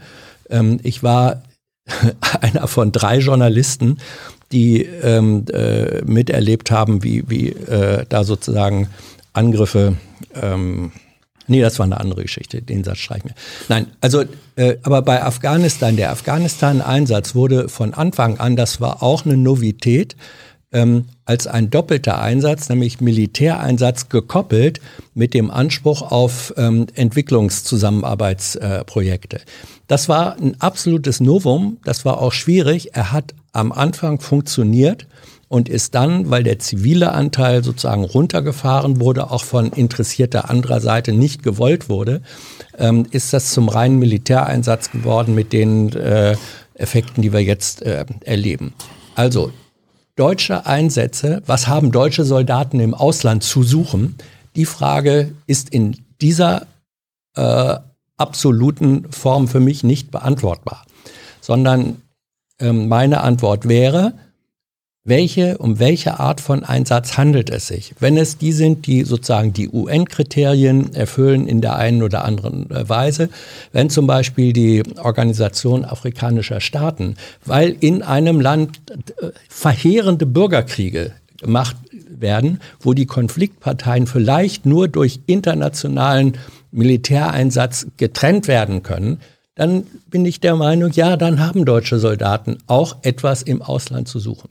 Ich habe Aber ich das habe ich hab, ich hab die- auch nichts gegen Blauhelm-Missionen. Das, Das das sind für mich die am wenigsten kritikwürdigsten Ja. äh, der letzten So. Jahrzehnte. Es Und- geht ja um die, die nicht f- Ja. äh, vom UN-Sicherheitsrat beschlossen Ja, wurden, und die das- teil, entweder völkerrechtswidrig Ja. sind oder. Aber das war ähm, meine, weil du, weil du warum? gefragt hast, wie verhältst du dich zu dieser Frage? Genau. Meine Antwort zu der Frage ist, deutsche äh, Soldaten und deutsche Streitkräfte haben dann eine äh, Berechtigung, vielleicht sogar Notwendigkeit für Auslandseinsätze, wenn diese Kriterien, sei es durch formellen ähm, UN-Beschluss, es gibt auch informelle Situationen, wo äh, durch Blockade innerhalb des Sicherheitsrates oder so kein UN-Beschluss zustande kommt, wo aber die Lage eine solche ist, wo man sagen kann, nach Prüfung der Verhältnisse ist es richtig, wenn sich auch da Deutschland an der internationalen Mission beteiligt.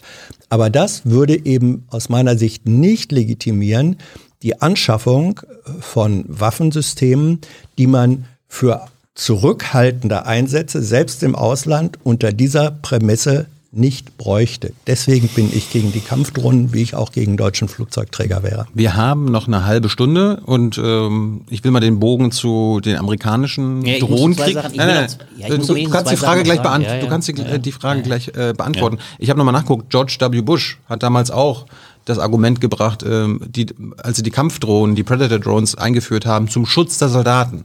Albrecht. Also das, was du jetzt auch immer als, äh, als tolles Argument vorführst, das ist natürlich ein slippery slope. Ne? Es wird eingeführt mit der Begründung und wird dann äh, anders fortgeführt.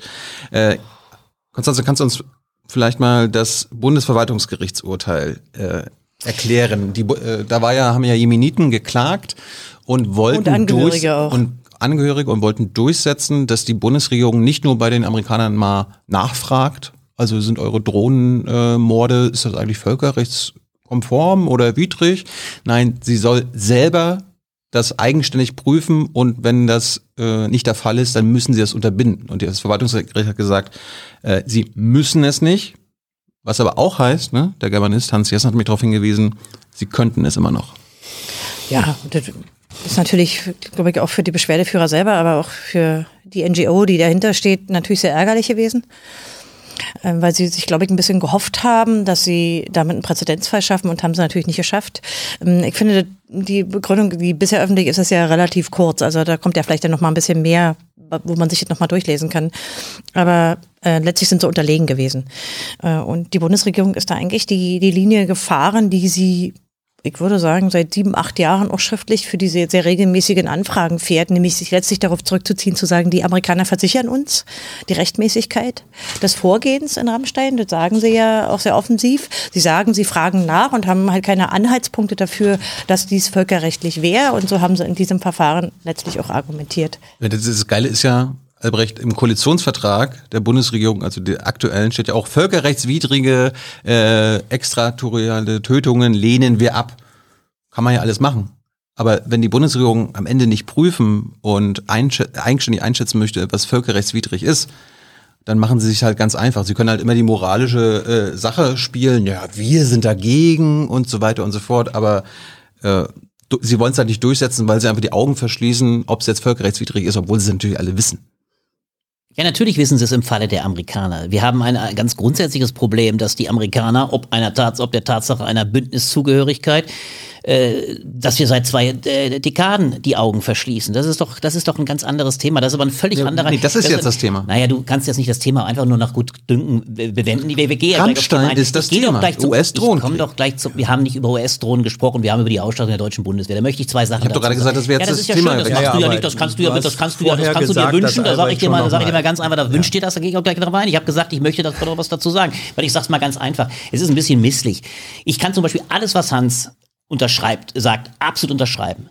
Das ist genau der Standpunkt, den ich vertrete. Und das ist eine viel, viel grundsätzlichere Frage.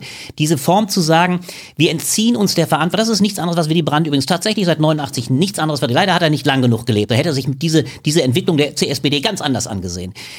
Diese Position zu sagen, Deutschland wird sich eben auf das Geld nicht alleine reduzieren können. Das war Kohlpolitik. Das war die Kohlsche Politik. So, um es mal klar zu sagen, danke Hans. Das war die Kohlsche einfache Politik, die natürlich vielen, und übrigens sage ich ganz deutlich, die gefällt vielen in Deutschland. Ist doch wunderbar, die anderen werden, die anderen lassen ihr Leben. Und das ist, deswegen ist das Mehrheitsargument, dass hier viele äh, wacker, die SPD deswegen, ein ganz, ganz, nennen wir es mal, populistisches Argument. Das hat mit der Frage, ob es moralisch integer ist, nichts zu tun. Das andere für uns, Ja, da sag mir doch, was soll das Argument denn sein? Na, wenn- es gibt die schöne Argument, ich will das nicht mit dem Fliegen, das Argument der Fliege bringen. Ja, äh, kennt das, Hans weiß schon, welches ich meine. So, ja, ist doch kein Argument, es geht um die Richtigkeit und nicht die Tatsache, dass eine deutsche Bevölkerung, es ist doch opportun zu sagen, wir möchten nicht an einem Krieg teilnehmen, weil es vielleicht andere auch machen. Die Moment, das entscheidende Moment ist doch die Frage, wer ist in welchen Situationen notwendigerweise, und da gibt es viele, wir haben es übrigens besprochen, im internationalen Bereich, wo die Weltgemeinschaft ohne den Einsatz von Militär wahrscheinlich bei der Zunahme von dem, was wir an Verbrechen in der Welt erleben, nicht ohne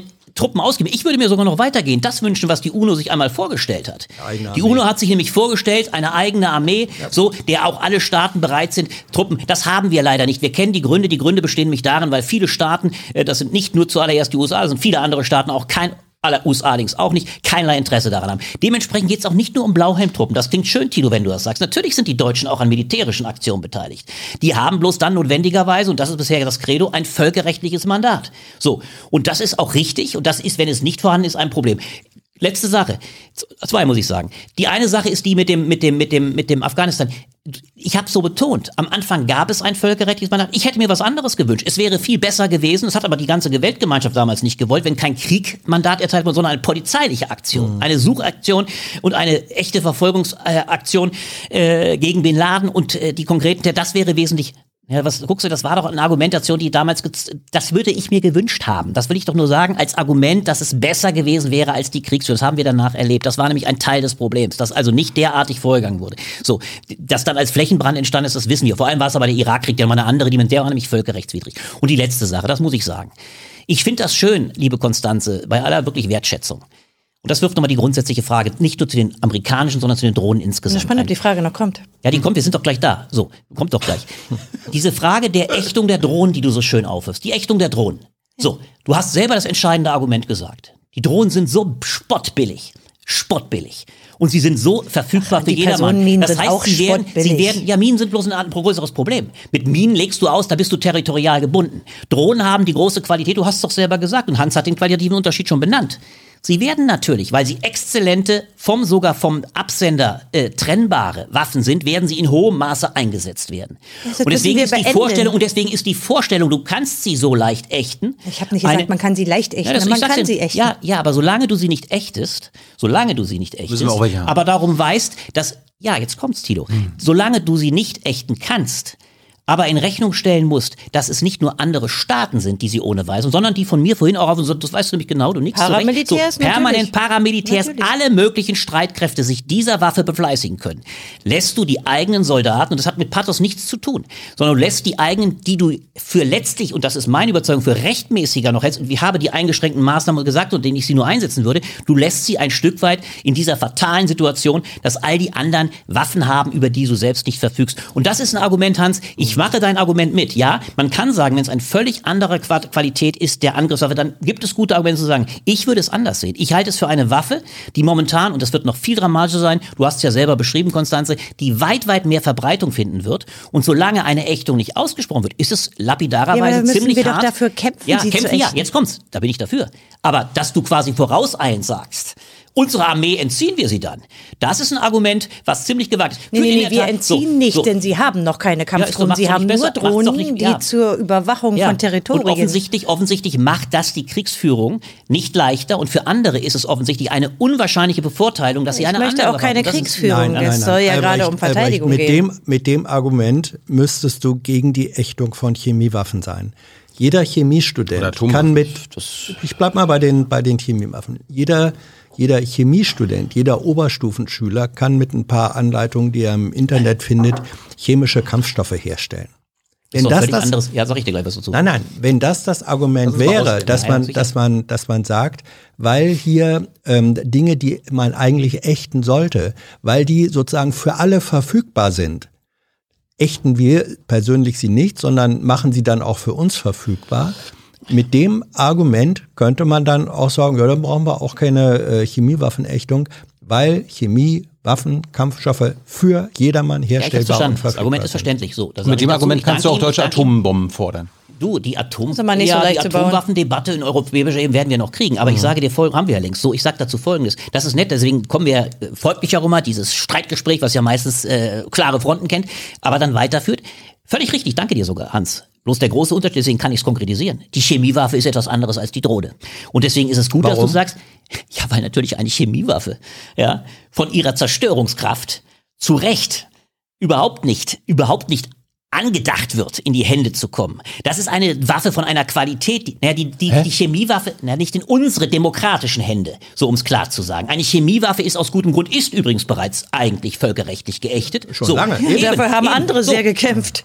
Ja, ist ja löblich. Ist ja löblich. Ich bin auch nicht dagegen, dass du einen großen Kampf für die Ächtung von Drohnen führst. Bin ich sehr dafür. Mach es. Sie werden bloß trotzdem nicht geächtet werden, weil sie momentan als ein anderes, und jetzt kommt's, eben genau das Gegenteil. Die Drohne ist eine hochgradig auf einen Punkt kaprizierte Waffe zum Einsatz auf ein sehr konkretes Ziel. So, wohingegen, ja, du bist ja, du kannst mir jetzt ja gleich das Gegenteil. Die Chemiewaffe wirst du wohl, wohl zugeben, ist eine Waffe, die offensichtlich auf einem großen Maßstab wahllos, genau das ist der große Unterschied. Das ist der große Unterschied. Je nachdem, Wahllos. die Novichok wahllos. wird nicht ist wahllos, nicht wahllos. Ja, wir reden doch nicht von Novichok, wir Ist reden eine Chemiewaffe. Die, die, die, die, die Ächtung der Chemiewaffen, das weißt du genauso wie ich, Hans, ist ob der Tatsache des Einsatzes im Ersten Weltkrieg vonstatten gegangen, weil sie ganze Felder überzogen hat und wahllos, sowohl übrigens die eigenen Aber Soldaten. wir wollen doch nicht warten, bis wir einen So. Vorfall haben wie beim Nein, Ersten Weltkrieg das ist doch und, nicht, aber und Konstanze, das sind doch alles, das sind, doch, das sind doch aber Albrecht. Völlig falsche Argumente. Ich will doch nur deutlich machen, es ist doch nett, dass Hans das so konkretisiert. Da muss ich doch mal, nimm's doch mal ernst. Die Waffe, die Drohne, ist in ihrer konkreten Anwendbarkeit, und das, man muss die Waffen dann schon auch sich wenigstens so genau ansehen, ist das Gegenteil. Jedenfalls, da werden wir uns doch wohl einig sein, von den Waffen, die im Ersten Weltkrieg, wie beispielsweise auch noch in Syrien, über ganzen Städten abgeworfen worden sind. Und darüber muss man sich dann unterhalten. Aber Deswegen ihr ist das Argument so. Missbrauchspotenzial ist hoch. Bei Drohnen meinst du? Und Bei du Drohnen. vergisst den Ja, Kollateralschaden, so. den diese Drohnen äh, anrichten. Das, Ja, dann das, sag mir das. Was ist der Mehr Kollateralschaden? Unschuldige sterben als Ja, vermeintlich doch gerade- Schuldige. Ja, Allein denn bei Drohnen, deshalb. bei Drohnen offensichtlich ist genau das Gegenteil zum Teil Nein. der Fall. Du kannst bei Nein. Drohnen ja offensichtlich auch die Ausschaltung in sehr genauer Art und Weise praktizieren. Deswegen werden sie beispielsweise, das ist jedenfalls ein Argument. Warum haben die Jemeniten dann geklagt? Da wurden Hochzeitsfeiern fälschlicherweise kaputt gebombt, Menschen zerstört.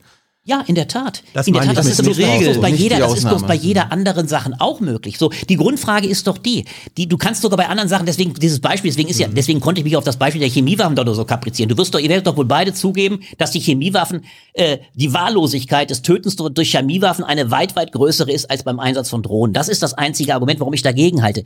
Dass man sagen kann, bei jeder Fernwaffe, wirst, wirst du bei jeder Fernwaffe, wirst du sagen können, es kann völlig daneben gehen. Nur konkretes Beispiel, in Kundus hat offensichtlich die deutsche Armee ohne Drohnen, ja, in einer großen Breite einen Tanker äh, zerschossen Was ist denn das für ein So. Argument? Ja, es geht doch nur um die, ja, weil das Man Argument, muss eine jetzt- Argument jetzt- von der Technologie auch erkennen können. Es geht ja auch um das Missbrauchspotenzial, nicht nur über den aktuellen Einsatz. Also äh, wir können auch andere Beispiele nehmen, die geächtet wurden. Also mein Lieblingsbeispiel sind eigentlich mal eher Blendwaffen. Ja, wir, es gibt ja einige Waffenarten, die Blendwaffen. erfolgreich äh, ja, sozusagen von diesen Ächtungen betroffen sind. Und wir haben ja gerade in Syrien gelernt, dass sich ähm, insbesondere Diktatoren auch über diese Ächtung hinwegsetzen. Aber es geht doch darum, dass insbesondere die westliche Gesellschaft die müssen sich an ihren Menschenrechten, die sie in Verträge geschrieben haben, an die müssen sie sich halten. Sie müssen dafür kämpfen, dass die nicht nur auf ihrem Territorium, sondern woanders auch gelten. Ich kann doch nicht sozusagen, kann doch nicht, ich kann doch nicht so argumentieren,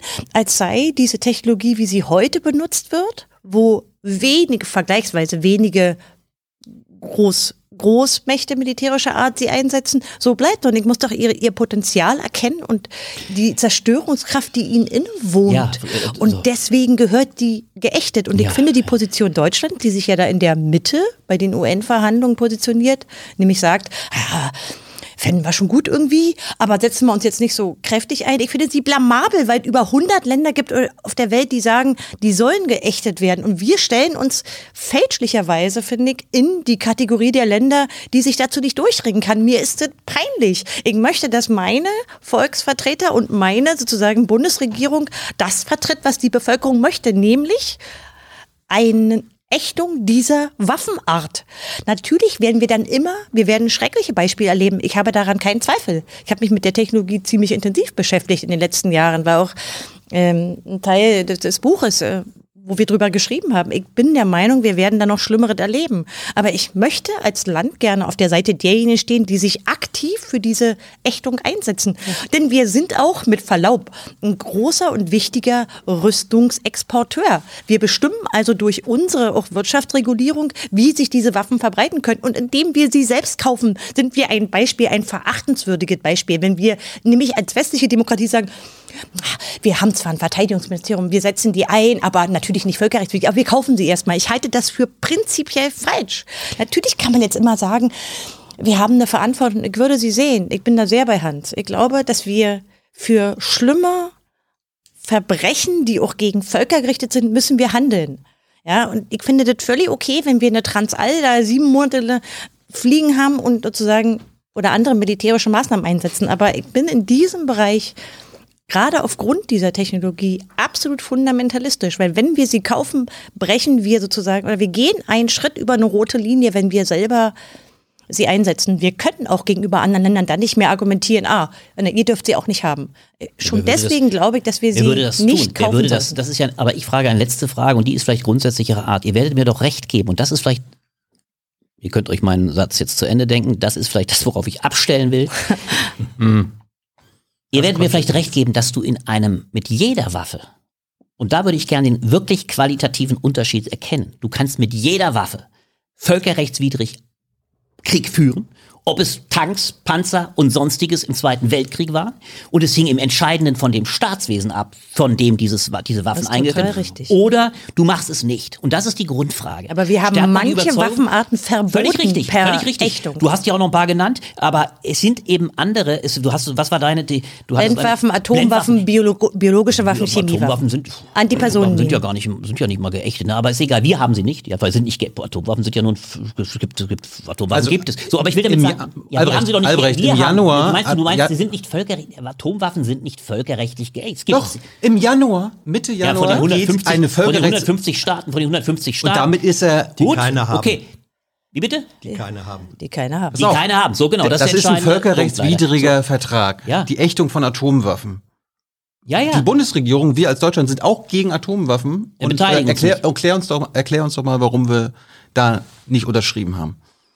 Naja, da äh, sag mal hart gesprochen, prallen wahrscheinlich Realitätsprinzip mm. und normativ. Ja, das kannst du. Tilo, es ist immer so einfach. Ich kann mich immer auch auf einen normativen Sockel stellen. Du hast doch gerade gesagt, sagen, bei den Drohnen, so, wir können das ja ächten, aber solange nein, das alles nicht geächtet ist. Naja, äh, bei den Drohnen ist es doch noch eklatanter. Bei den Atomwaffen ist es doch so. Hättest du es jetzt mal ganz salopp gesagt, was hättest du davon gehalten, wenn jetzt Deutsch, wir hätten auch, ich bin nicht mal dagegen, ich habe dazu keine klare Meinung. Deutschland könnte unterschreiben. Faktisch sind wir aber sowohl in einer europäischen... Damit könnten wir den wir Amerikanern faktisch, sagen, bitte sind, nehmt eure Atomwaffen Die machen es dann gleich, rühren. So, ja, und dann, ja, kommt die, dann kommt die nächste... Ja, dann kommt das. Genau, dann kommt die nächste Frage, Tilo. Dann kommt die nächste Frage. So, dann kommt die nächste Frage. So, dann Was sagen denn? wir, dann sagen, dann sagen wir mit deiner Positionierung, Ami, go home. Jetzt nimm mal deine Atomwaffen weg. Die Atomwaffen so. go home, ja. Ich rede ja, ja. So werden die Amis schon sagen, dann gehen wir nach Polen. Die nehmen sie dann. So ist in Ordnung. Das ist die nächste Konklusion. Da gibt's ja auch den Kampf drum. So, ist doch so. Aber die Grundfrage bleibt doch, die Grundfrage bleibt doch auch, ja, jetzt kommt auch das. Jetzt sind wir quasi, das ist deswegen auch ein schöner Schwenk. Wir haben von Willy Brandt kommt sind wir jetzt bei Helmut Schmidt, so um es ganz klar zu sagen. Das ist ja die eine historische Parallele.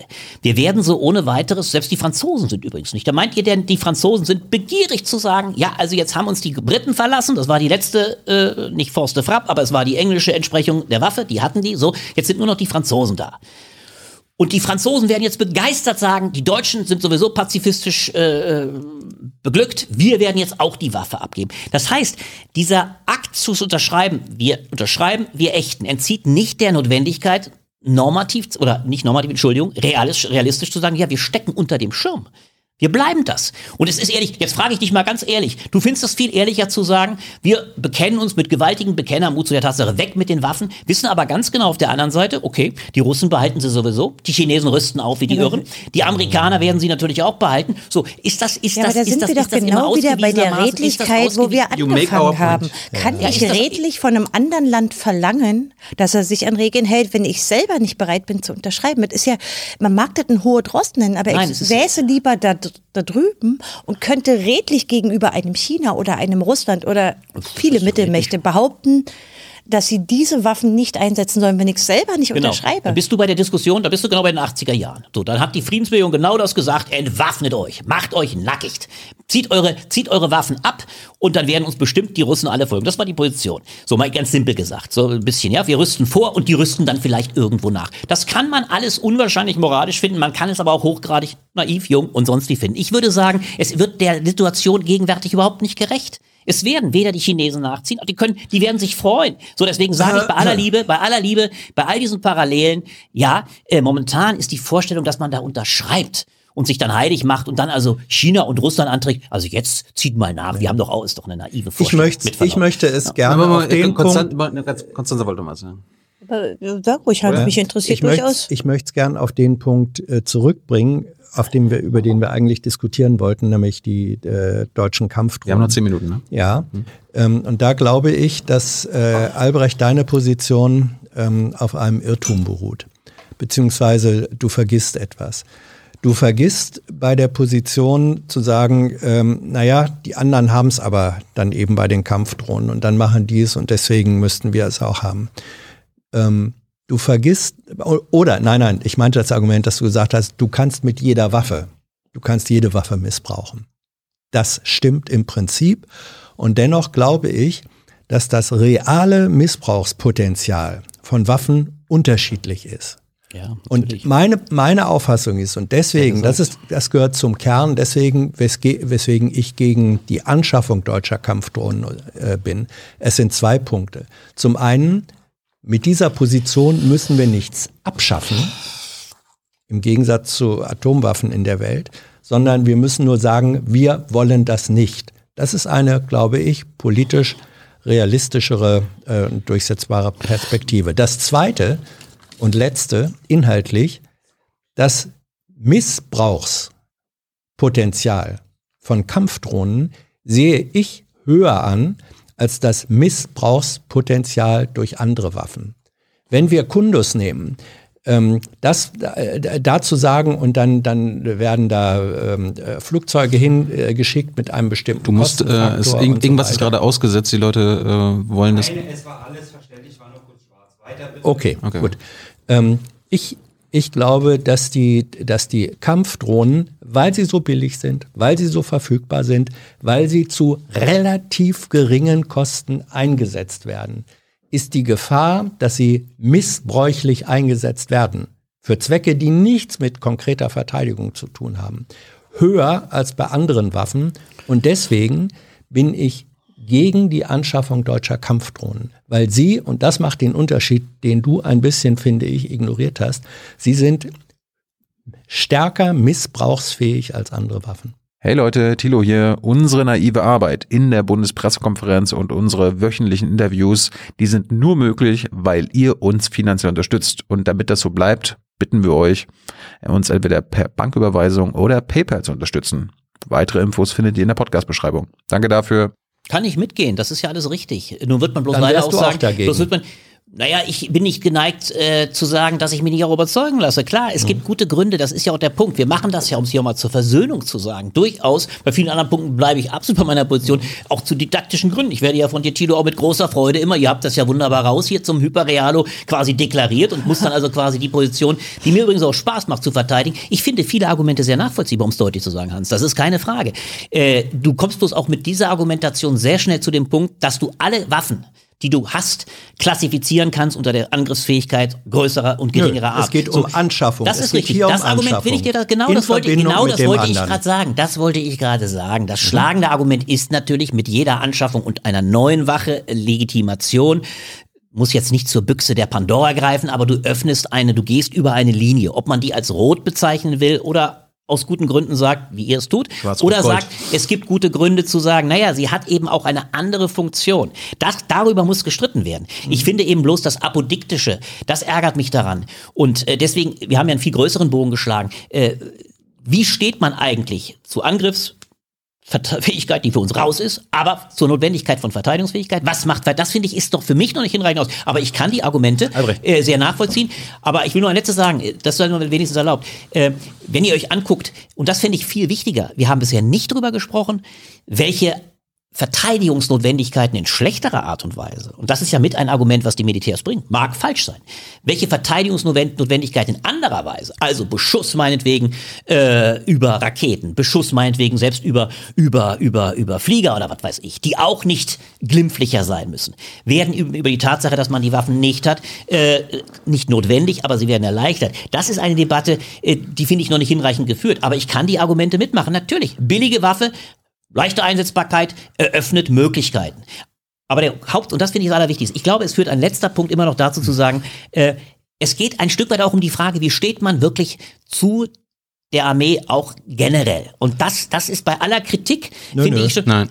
Naja gut, okay, findet ihr vielleicht jetzt nicht. Mag auch sein, mag ein falscher Punkt sein. Ich sehe das, man kann, muss Sie jede werden Armee halt vielleicht kritisieren, aber es steckt dahinter, wenn, naja, in dem, an dem Streit, den wir hatten, Konstanze, Wahrscheinlich werden Sie uns zu Recht einen anderen Punkt vor, vorwerfen, nämlich, dass wir so sehr verschiedene Drohnentechnologien jetzt in den Topf geworfen haben und dass wir über einen Teil des technologischen Potenzials, nämlich insbesondere solche, die Zielerkennung selbstständig machen und so weiter gar nicht gesprochen haben. Also wir haben jetzt über sehr billige Drohnen, so Schwarmdrohnen, dann die Predator-Klasse gesprochen. Wir haben jetzt sehr viel vermengt. Ich glaube, das ist Vorwurf, Mhm. den ich habe jetzt, ich lese als einziger hier nicht sozusagen nicht mit, aber äh, anders als Tilo. Ich denke, Ich lese auch den nicht Vorwurf, mit. Nur Tilo liest mit, der kriegt die Fragen, aber ist auch äh, gut. Den, den sie Vorwurf müssen wir uns wohl gefallen haben Genau, also gefallen lassen, dass wir einige hier vermischt haben, was die, weswegen ich das Missbrauchspotenzial so für groß Ja. halte. Und einen Teil davon haben wir nicht Und angesprochen. ich wollte mal das Argument von Albrecht ernst nehmen. Du bringst, bringst immer Schutz der Soldaten, unserer Soldaten. Fällt dir in den letzten 15 Jahren Afghanistan-Krieg? Fallen dir da ein Beispiel ein, wo der Schutz der Soldaten mit einer Drohne gerechtfertigt gewesen wäre oder wo es nötig gewesen wäre? Erstens sind unsere Soldaten in vielen Fällen gar nicht an den Punkten gewesen, die wahrscheinlich zu, an denen sie sein müssten, wenn Ah. die Amerikaner, ja, es ist doch ganz klar. Diese Armee, die in Deutschland, Hans war ja da, kann es ja nun schildern, Also der Nutzen, so, der so, angebracht wird, ist in den letzten äh, 10 bis 15 Jahren nie. Ähm, Naja, die Frage ist doch die, wo die deutschen Soldaten ganz konkret, wenn ihr das mal ernst nehmt. da machst du ja quasi das Ich Fass auf, dann ich können wir ja ein bisschen mehr und überall anders Ja, noch. Ich mal das mal ganz konkret aus. Ihr, ich weiß, ihr seid immer so wahnsinnig, du vor allem, Tilo, es ist immer so schön, sich das alles zu denken, wie schön, dass die Amerikaner wieder an unserer Seite sind. Mal ganz konkret.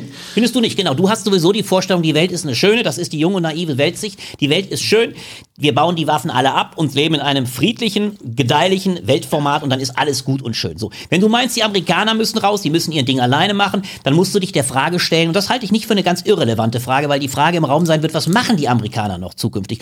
Trump, der zum Glück, da sind wir uns vielleicht ausnahmsweise einig, hat klar gesagt, okay, die NATO ist hirntot, das war allerdings, äh, das war, das war, glaube ich, Macron, aber Trump hat es ganz, ist überflüssig, so weg damit. Das heißt dann irgendwann, die Europäer werden für ihre Sicherheit alleine sorgen müssen. Ja, Macron Diese ist schon Frage- Europäer. Ja, das weiß ich. Und Macron hat das übrigens, Macron auch, hat das Macron hat gesagt. übrigens auch gesagt. Der, ist, der hat Hirntod gesagt. Trump hat das Gleiche auf eine andere. Jetzt ist aber Biden am Platz. Jetzt kann man sich wieder vier Jahre lang zurücklehnen. Dann kann der nächste Trump kommen. Sage ich mal ganz konkret. Und dann mag die Frage auftauchen, wie ist Europa angesichts eines Umlandes, ob wir an die Chinesen denken, ob wir auch an die Russen denken, das mir nicht unbedingt nur friedlicher erscheint. Übrigens einer Welt, die Hans so wunderbar geschildert, die in vielen Bereichen übrigens nicht nur friedlicher erscheint. Wo wir wahrscheinlich mit, mit Umständen zu tun haben, wo im besten Falle übrigens Intervention natürlich nicht, um Menschen, äh, die auf der Flucht sind, äh, zu, äh, abzuhalten, sondern möglicherweise auch ordnungsstiftend gegen Formen von, von, von Islamismus und sonst was Möglichkeiten zu haben. Da ist die Frage im Raum, äh, wird Deutschland im Teil eines sich selbst äh, behauptenden Europas wird Deutschland eine andere Rolle übernehmen müssen. Das ist meines Erachtens nicht ganz von der Hand zu weisen. Und das ist, da wird man wohl sagen müssen, wäre ja mal interessant, was du sagst, du sagst, Hans, dass in Afghanistan jedenfalls die Lehre eher die war, sie haben einen Job machen können, der die Amerikaner vor allem in die Stellung gebracht hat, wo es hart auf hart kam. Und die eins, und selbst die Fälle, die ich kenne, es gab ja etliche Fälle von Überfall auf, auf deutsche Einheiten, waren meinem Eindruck nicht so glimpflich, wie du es jetzt darstellst. Und ich kann, da musste ja vielleicht mal Hans mehr dran und näher und könnte sagen, ich will nicht behaupten, dass man das durch Drohnen hätte beseitigen können. Aber die lapidare Haltung, das gibt's alles gar nicht. Wer weiß, ich, ich bin kein Das hat Militärexperte. doch niemand behauptet, dass es das nicht gibt. Das ist doch, ist doch, ist Ja, aber die, weil Tilo immer so fragt, nenn mir doch mal, es ist ja immer Nee, so das ist ja wahnsinnig- dein Hauptargument gewesen. Dann sag, dann sag mir doch mal, wo das in den letzten Jahren gewesen, der Ja, Fall ich weiß, gewesen ich, sag, wäre. ich, ich, bringe zum Beispiel, ich bring das zum Beispiel das. Beispiel, ich sage dieses eine Beispiel, ich kenne einige Beispiele, wo offensichtlich Soldaten, ich weiß nur das, dass offensichtlich Soldaten in Afghanistan zu Tode gekommen sind, die sich nicht sonderlich verteidigungsfähig sahen. Da kann man sich fragen, wären sie es mit rund? Ich kann es nicht sicher sagen. Ich bin, wie gesagt, kein Militär. Aber es ist, und dann ist die Frage natürlich im Raum, so, kann es noch ganz andere Situationen geben? Es wäre doch mal, jetzt sage ich mal ganz einfach, es wäre so wahnsinnig spannend, mal mit, vielleicht sogar mit, wir werden Vorschlag, ja, ja, wir, lass uns doch mal zum nächsten Zeitpunkt, vielleicht auch eine weibliche, weil wir immer eine weibliche Person, eine weibliche Generälin, die vielleicht noch gar nicht gibt, aber eine Militärexpertin von der anderen Seite ein. Wäre mal ein hochspannender Oder, oder wir reden in dieser Runde Ja. einfach nochmal Ja, das drei. Stunden über das Empire an sich oder ob wir da Teil dessen sein wollen oder nicht. Das ist, glaube ich, ein eigenes großes Thema, was du ja. ja, das Ich Empire, das, das schon einer, ich das glaube schon, ich wir haben Nee, schon wir sind nicht, aber einer, wir sind Teil des American Empire. Das ist Hans glaube, versucht wir es haben schon verzweifelt. einmal mit einer weiblichen Militärexpertin gesprochen. Die FDP-Fraktion hat, glaube ich, äh, Naja, das ist eine. Ja, ja, die kennen wir. Da war ich sogar dabei. Ja, Das war, Siehst du, ja, deswegen sage ich ja. Gut, ähm, Ist Ihre Expertise, dass sie eine Frau ist? bitte? Nein. Oder? Nein, nein, bei Albrecht. Bei Marie-Agnes Albrecht Strack-Zimmermann wir war wissen ja ist im gar nicht, Verteidigungsausschuss. wir wissen so. ja gar nicht. die war schon mit uns auf der Bühne. Das ist ja nicht die. Militärexpertin, die ich meinte jetzt vielleicht in dem Sinne. Ja. Gut, das letzte Wort hat heute äh, Konstanze, bevor wir Schluss machen müssen. Das letzte zu, Zu Wort. der, zu der Drohnendebatte. Ja. Du hast ja jetzt der gerade. Drohnendebatte, wurdest ja oder nochmal soll ich jetzt jetzt ein Schlusswort finden für die gesamte- von ich- ich- Albrecht. Sag mal so, ich finde es nach wie vor spannend, dass solche Debatten um Technologien gerade solche, die im Militärzusammenhang sind, leicht emotional werden. Also und dass sie auch in Deutschland, ich kann mich da nicht ja, nicht rauswinden, immer vor unserer Geschichte gesehen werden. Ja, ich finde das schön. Aber ich finde, dass sie trotzdem, trotzdem letztlich sachlich sind, auch selbst äh, bei der Entscheidung jetzt der SPD. Und ich hoffe eigentlich, dass es so bleibt. Ja. Also Da bin ich ganz froh darüber, dass wir in Deutschland über Technologie noch ordentlich streiten können. Emotion ist auch nicht unsachlich. Ich finde, nee, finde ich auch nicht. Also ähm, ich setze mich dafür ein, das werde ich natürlich auch in Zukunft, ja.